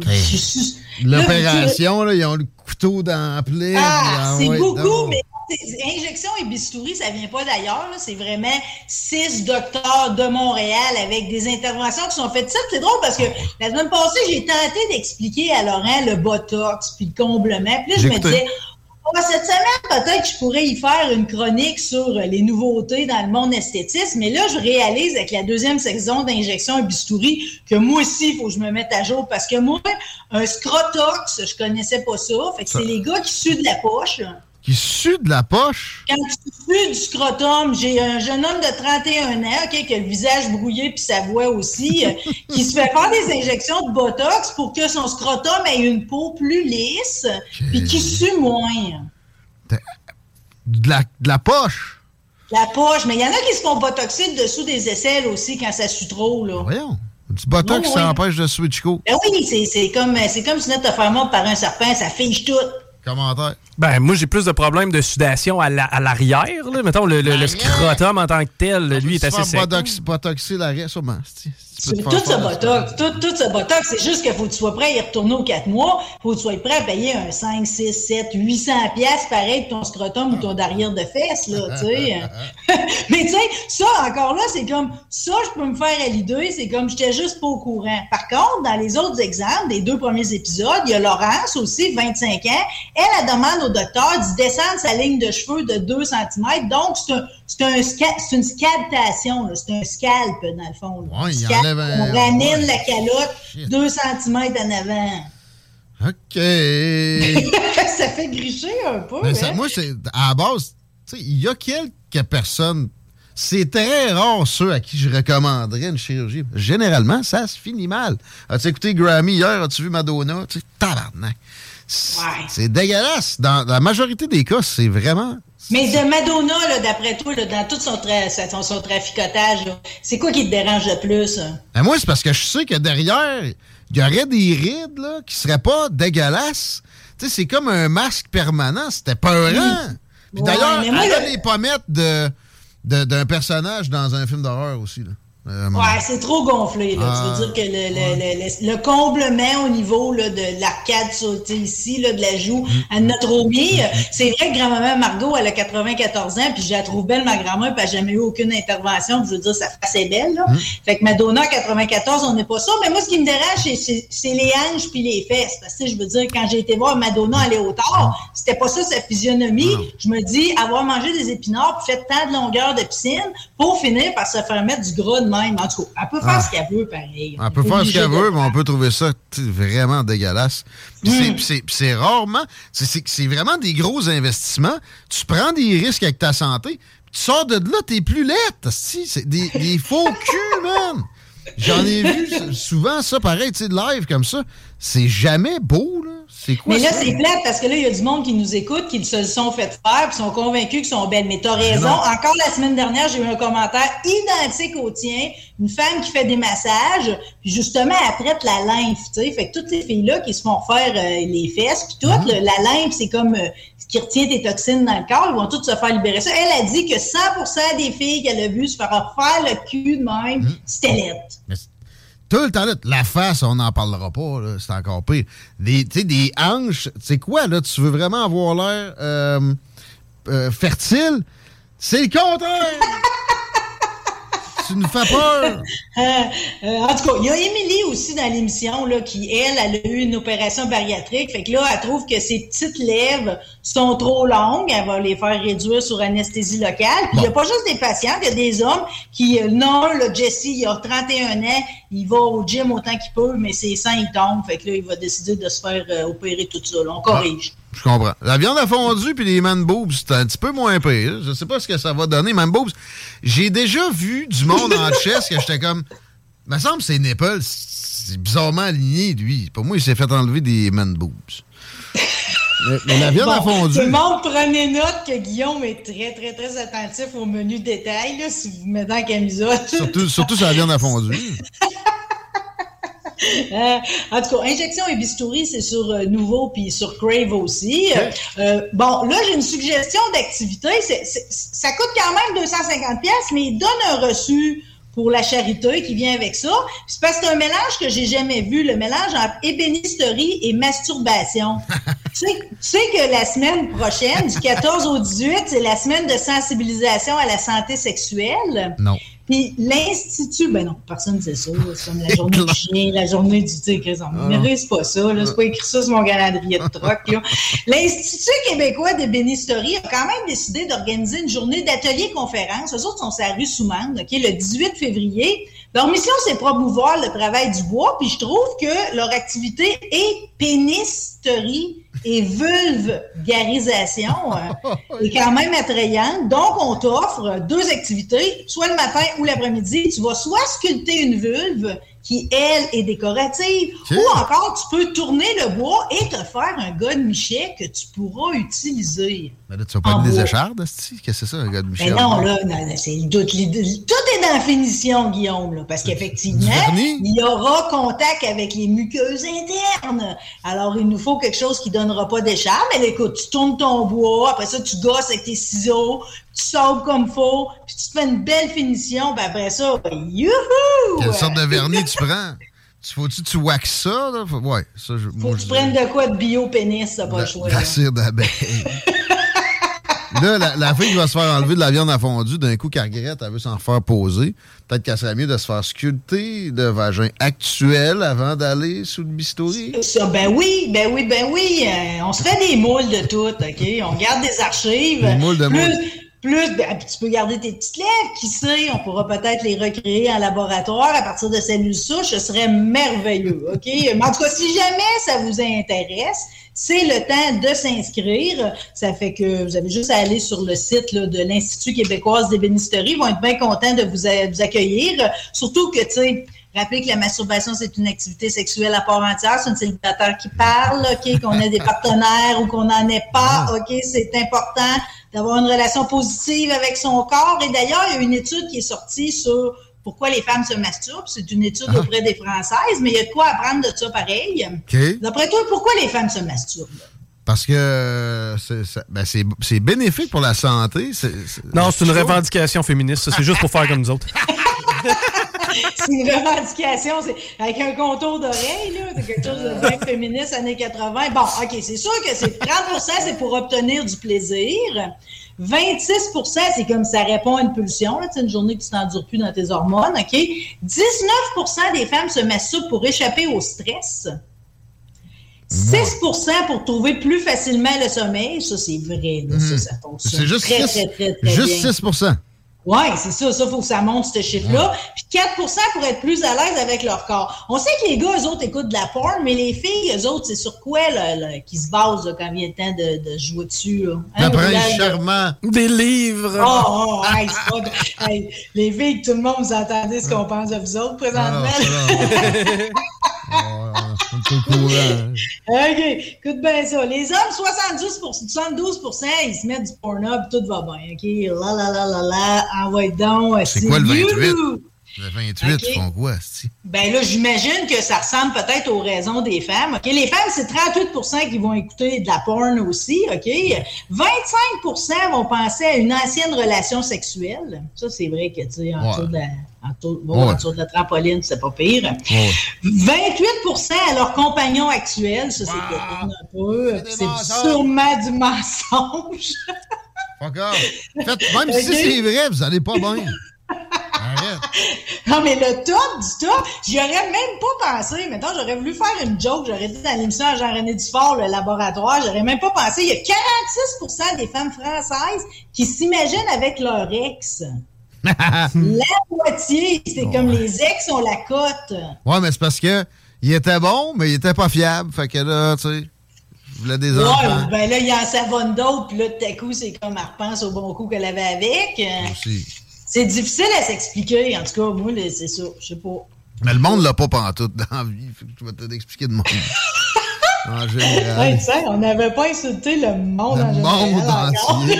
Hey, mais je sais pas, euh, je sais pas pour vous. Je dis, c'est pareil. c'est- violent. Je ne sais pas pour vous, mais moi, personnellement, ça m'est arrivé souvent de réavoir une relation sexuelle avec mon ex. Ben, en fait, une euh, ex différente. C'est meilleur après que pendant Oui, la relation. mais en même temps, tu sais, ça pourrait quand même expliquer le fait qu'on pense à nos ex quand on baise, tu sais, si finalement ils reviennent une fois de temps Ah! en temps. Ouais. Ouais, mais moi, j'aime pas ça quand je fais une trail, là, revenir par où je suis parti. J'aime bien ça, en tout cas, je dis ça de même. Euh, il, il semble que toutes données nous disent qu'il y a un retour du vomi au cinéma puis dans séries TV. ok? Euh, le vomi, pourtant, tu sais, comme moi, je l'ai toujours, euh, toujours vu. Là. Je sais pas si vous avez déjà vu le classique de cinéma La Grande Bouffe, là, où tu as des intellectuels qui sont comme dégoûtés par euh, la population puis par la vie en général, puis ils décident de se suicider en se goinfrant. Ça Non. finit vraiment par une scène de vomi à tout casser. Là. Mais c'est vrai que l'autre fois, j'ai écouté Mercredi qui parle de la jeune adolescente de la famille Adams. Ouais. Souvent, les séries, on écoute ça comme pour dépanner en même temps que tu soupes. Ouais, sans trop l'écouter, exact. Sans trop l'écouter, mais j'avoue que ça, la scène de vomi, j'ai pas aimé ça. J'ai pas, trouvé ça appétissant du tout. là. Ah. Quelqu'un qui vomit sur l'autre en plus. Pourtant, ça nous est tout arrivé dans notre vie de se faire vomir dessus, de vomir sur quelqu'un d'autre. Mais au cinéma, on dirait que c'est un genre de. Moi, pour moi, c'est comme un interdit. Si vous voulez voir le dernier film de Palme d'Or de, de Cannes sans filtre, si- et vous êtes hémétophobe, hémétophobe, c'est quand tu as peur de vomir ou de voir quelqu'un le faire. Ben là, retenez-vous parce que la scène charnière, c'est justement c'est des, des passagers sur une croisière qui ont le mal de mer. là. ça n'a pas l'air beau, mais pas du tout. Mais en tout cas, vous remarquerez si jamais il y a comme euh, vous allez voir là, de cet insecte, j'ai j'ai remarqué moi aussi qu'il y a un retour du vomi. Ce qui m'inquiète du retour de vomi, je peux vivre avec parce que tu sais, pas. C'est comme longtemps, c'est comme le monde te voyait courir puis on te laissait présager qu'il était allé vomir. Jusqu'à temps qu'il y ait l'exorcisme en 73, où ce que Linda Blair nous a vomi de la soupe au poids, toi, une affaire pour faire peur. Euh, depuis ce temps-là, c'est comme le vomi, c'est on le voit, mais là, jamais autant que maintenant. Puis c'est toujours dans un but d'être spectaculaire. Comme, Comme on le dit. sang. Comme le sang, mais j'ai toujours peur qu'on s'en habitue trop parce que la prochaine étape, ça va être le caca. Puis moi, le caca, je veux pas. Non, non, là. C'est ça. je suis pas scatophile, pas du tout contrairement à Chico. Là. Ça fait Hey, que- hey, je ne suis pas Quand il y a le temps, scatophile. Quand il y a le temps. Reste scato, là. Je, je suis juste ouvert. ok? Ah, il- il Ouvertement scato. Moi, ma En tout cas, vous de... ça pour moi. Puis si, euh, jamais, peu. là, Ma- j'ai mentionné l'exorcisme, si vous êtes des Vas-y, fini. de vomi, Non, mais, hein? Mais mon- euh, ma meilleure scène de vomi, ou de tu sais, le petit monstre, Ah, si, oui, des manèges. ça, c'était bon. Ça, c'était correct comme scène de vomi. Ouais, on sacramait. Il avait tout mangé du gruau, puis il s'envoyait ça d'une nacelle à l'autre. Ça avait du sens. Non, mais ça sortait comme un jet de, pont, de, de pompier. Oh, il y en avait une plus, là. hausse en arrière de la tête. là, Hey, vous rappelez-vous les espèces de petites poupées? C'est les créateurs de South Park qui avaient fait ça. Là? America, fuck yeah. À un moment donné, il y en a un qui vomissait sans plus finir non plus. Mais c'est donc, en tout cas, moi, c'est parce que le vomi, ça me donne le goût de vomir. Fait tu sais, c'est pour ça que, tu sais, je suis comme, euh, je suis dubitative sur la chose. Puis d'ailleurs, quand l'exorcisme est sorti, euh, on en était venu vite à donner avec ton billet, quand tu l'achetais à 113, on donnait aussi un sac pour vomir. Vous allez me dire, c'est peut-être promotionnel, là, mais ça marchait pareil, cette histoire-là. Là, je, je- je vous parle de l'exorcisme un petit peu plus parce que je veux juste vous dire que cette année, on va être gâtés puisqu'ils nous sortent une, autre trilogie de l'exorcisme qui est une suite. C'est le même gars, David Gordon Greens, le réalisateur, qui nous a offert une trilogie suite de l'Halloween aussi, qui a été assez réussie. Halloween 2018, Halloween Kills, puis Halloween Ends. Fait qu'on attend beaucoup de ça. Ça va sortir le 13 octobre 1000, euh, 2023 de cette année. Fait que là, ça, c'est toujours plaisant quand on joue sur le classique de l'horreur. C'est encore plus le fun quand on ramène les acteurs d'origine. Et on sait que Helen Burstyn sera dedans. Donc, la mère, euh, qui est maintenant à 80 ans presque, sera quand même dans la nouvelle trilogie. Je savais que c'est une, euh, elle, c'est une fille de, de Hamel, c'est la fille d'une French Canadian, Non. fille de Corinne Marie Hamel. Ah bon? J'aime ça souligner qu'il y a du French Canadian un peu partout. là. C'est sûr Le que c'est- souvent sont cachés un peu. Là. Fait que les, les gens qui tripent sur les, euh, les films d'horreur cette année, oh, sérieusement, là, vous allez te gâter, pas à peu près. Là. J'espère que cette fois-ci, on nommera un peu plus le démon, que ce sera le même que dans le film d'origine, parce que le démon, euh, c'était Pazuzu. Il nommait pas vraiment Pazuzu, c'est le, Ah. c'est le roi des démons euh, dans la mythologie babylonienne. Là. Il n'a pas l'air commode, là, comme tous les diables, mais lui, il a l'air pire que les autres.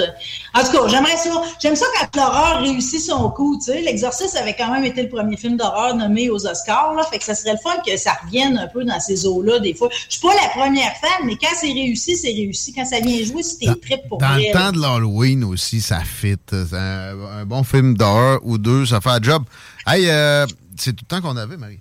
Oh non, j'ai pas souhaité joyeux anniversaire parce que tant qu'à être dans le gore, je voulais quand même euh, saluer le parrain du shock rock, Alice Cooper, qui a eu 75 ans. Bonne fête Alice, qui, justement parlant de Être gens dans l'horreur, c'est ça que t'as dit? Ouais, tant qu'à être dans l'horreur, puis tant qu'à être un peu dans les noms French Canadian, c'est quand même de naissance Vincent Damon Fournier. Fournier, ah ouais? Alors, euh, on fête euh, Alice Cooper. Ben oui, c'est lui, c'est là, tu sais, pareil, c'est, le parrain du shock rock parce que, tu sais, je veux dire, le sang qui gicle, les maquillages, les pitons, les boas, qui étaient ses propres animaux de compagnie, la chaise électrique, ça scène, la guillotine. Lui, dans le fond, en plus, c'est un accident, là, qui a fait que, tu sais, il s'est tout transformé en ce personnage-là parce que quand il était à Toronto en 69, euh, il avait pris l'habitude de rouvrir les oreillers puis d'envoyer des plumes partout puis il est apparu un vrai poulet sur la scène. Puis lui, vu qu'il vient de Détroit, il a un poulet, c'est un oiseau, ça vole. Fait qu'il a tiré ça dans la scène, dans la foule, excuse. Et là, évidemment, la- les poules volent pas toutes.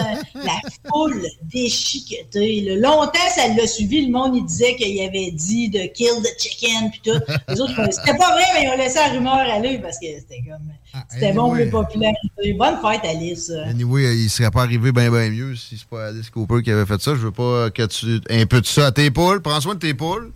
Prends soin de toi. On te, on te réécoute euh, dans Laurent et les Truands cette semaine. Puis dans Ouais. Rebelle vendredi. Exact. Merci. Merci à vous autres, c'était le fun. Gros bec, toujours. Salut. C'était le fun, euh, Chico aussi, mon homme. À demain.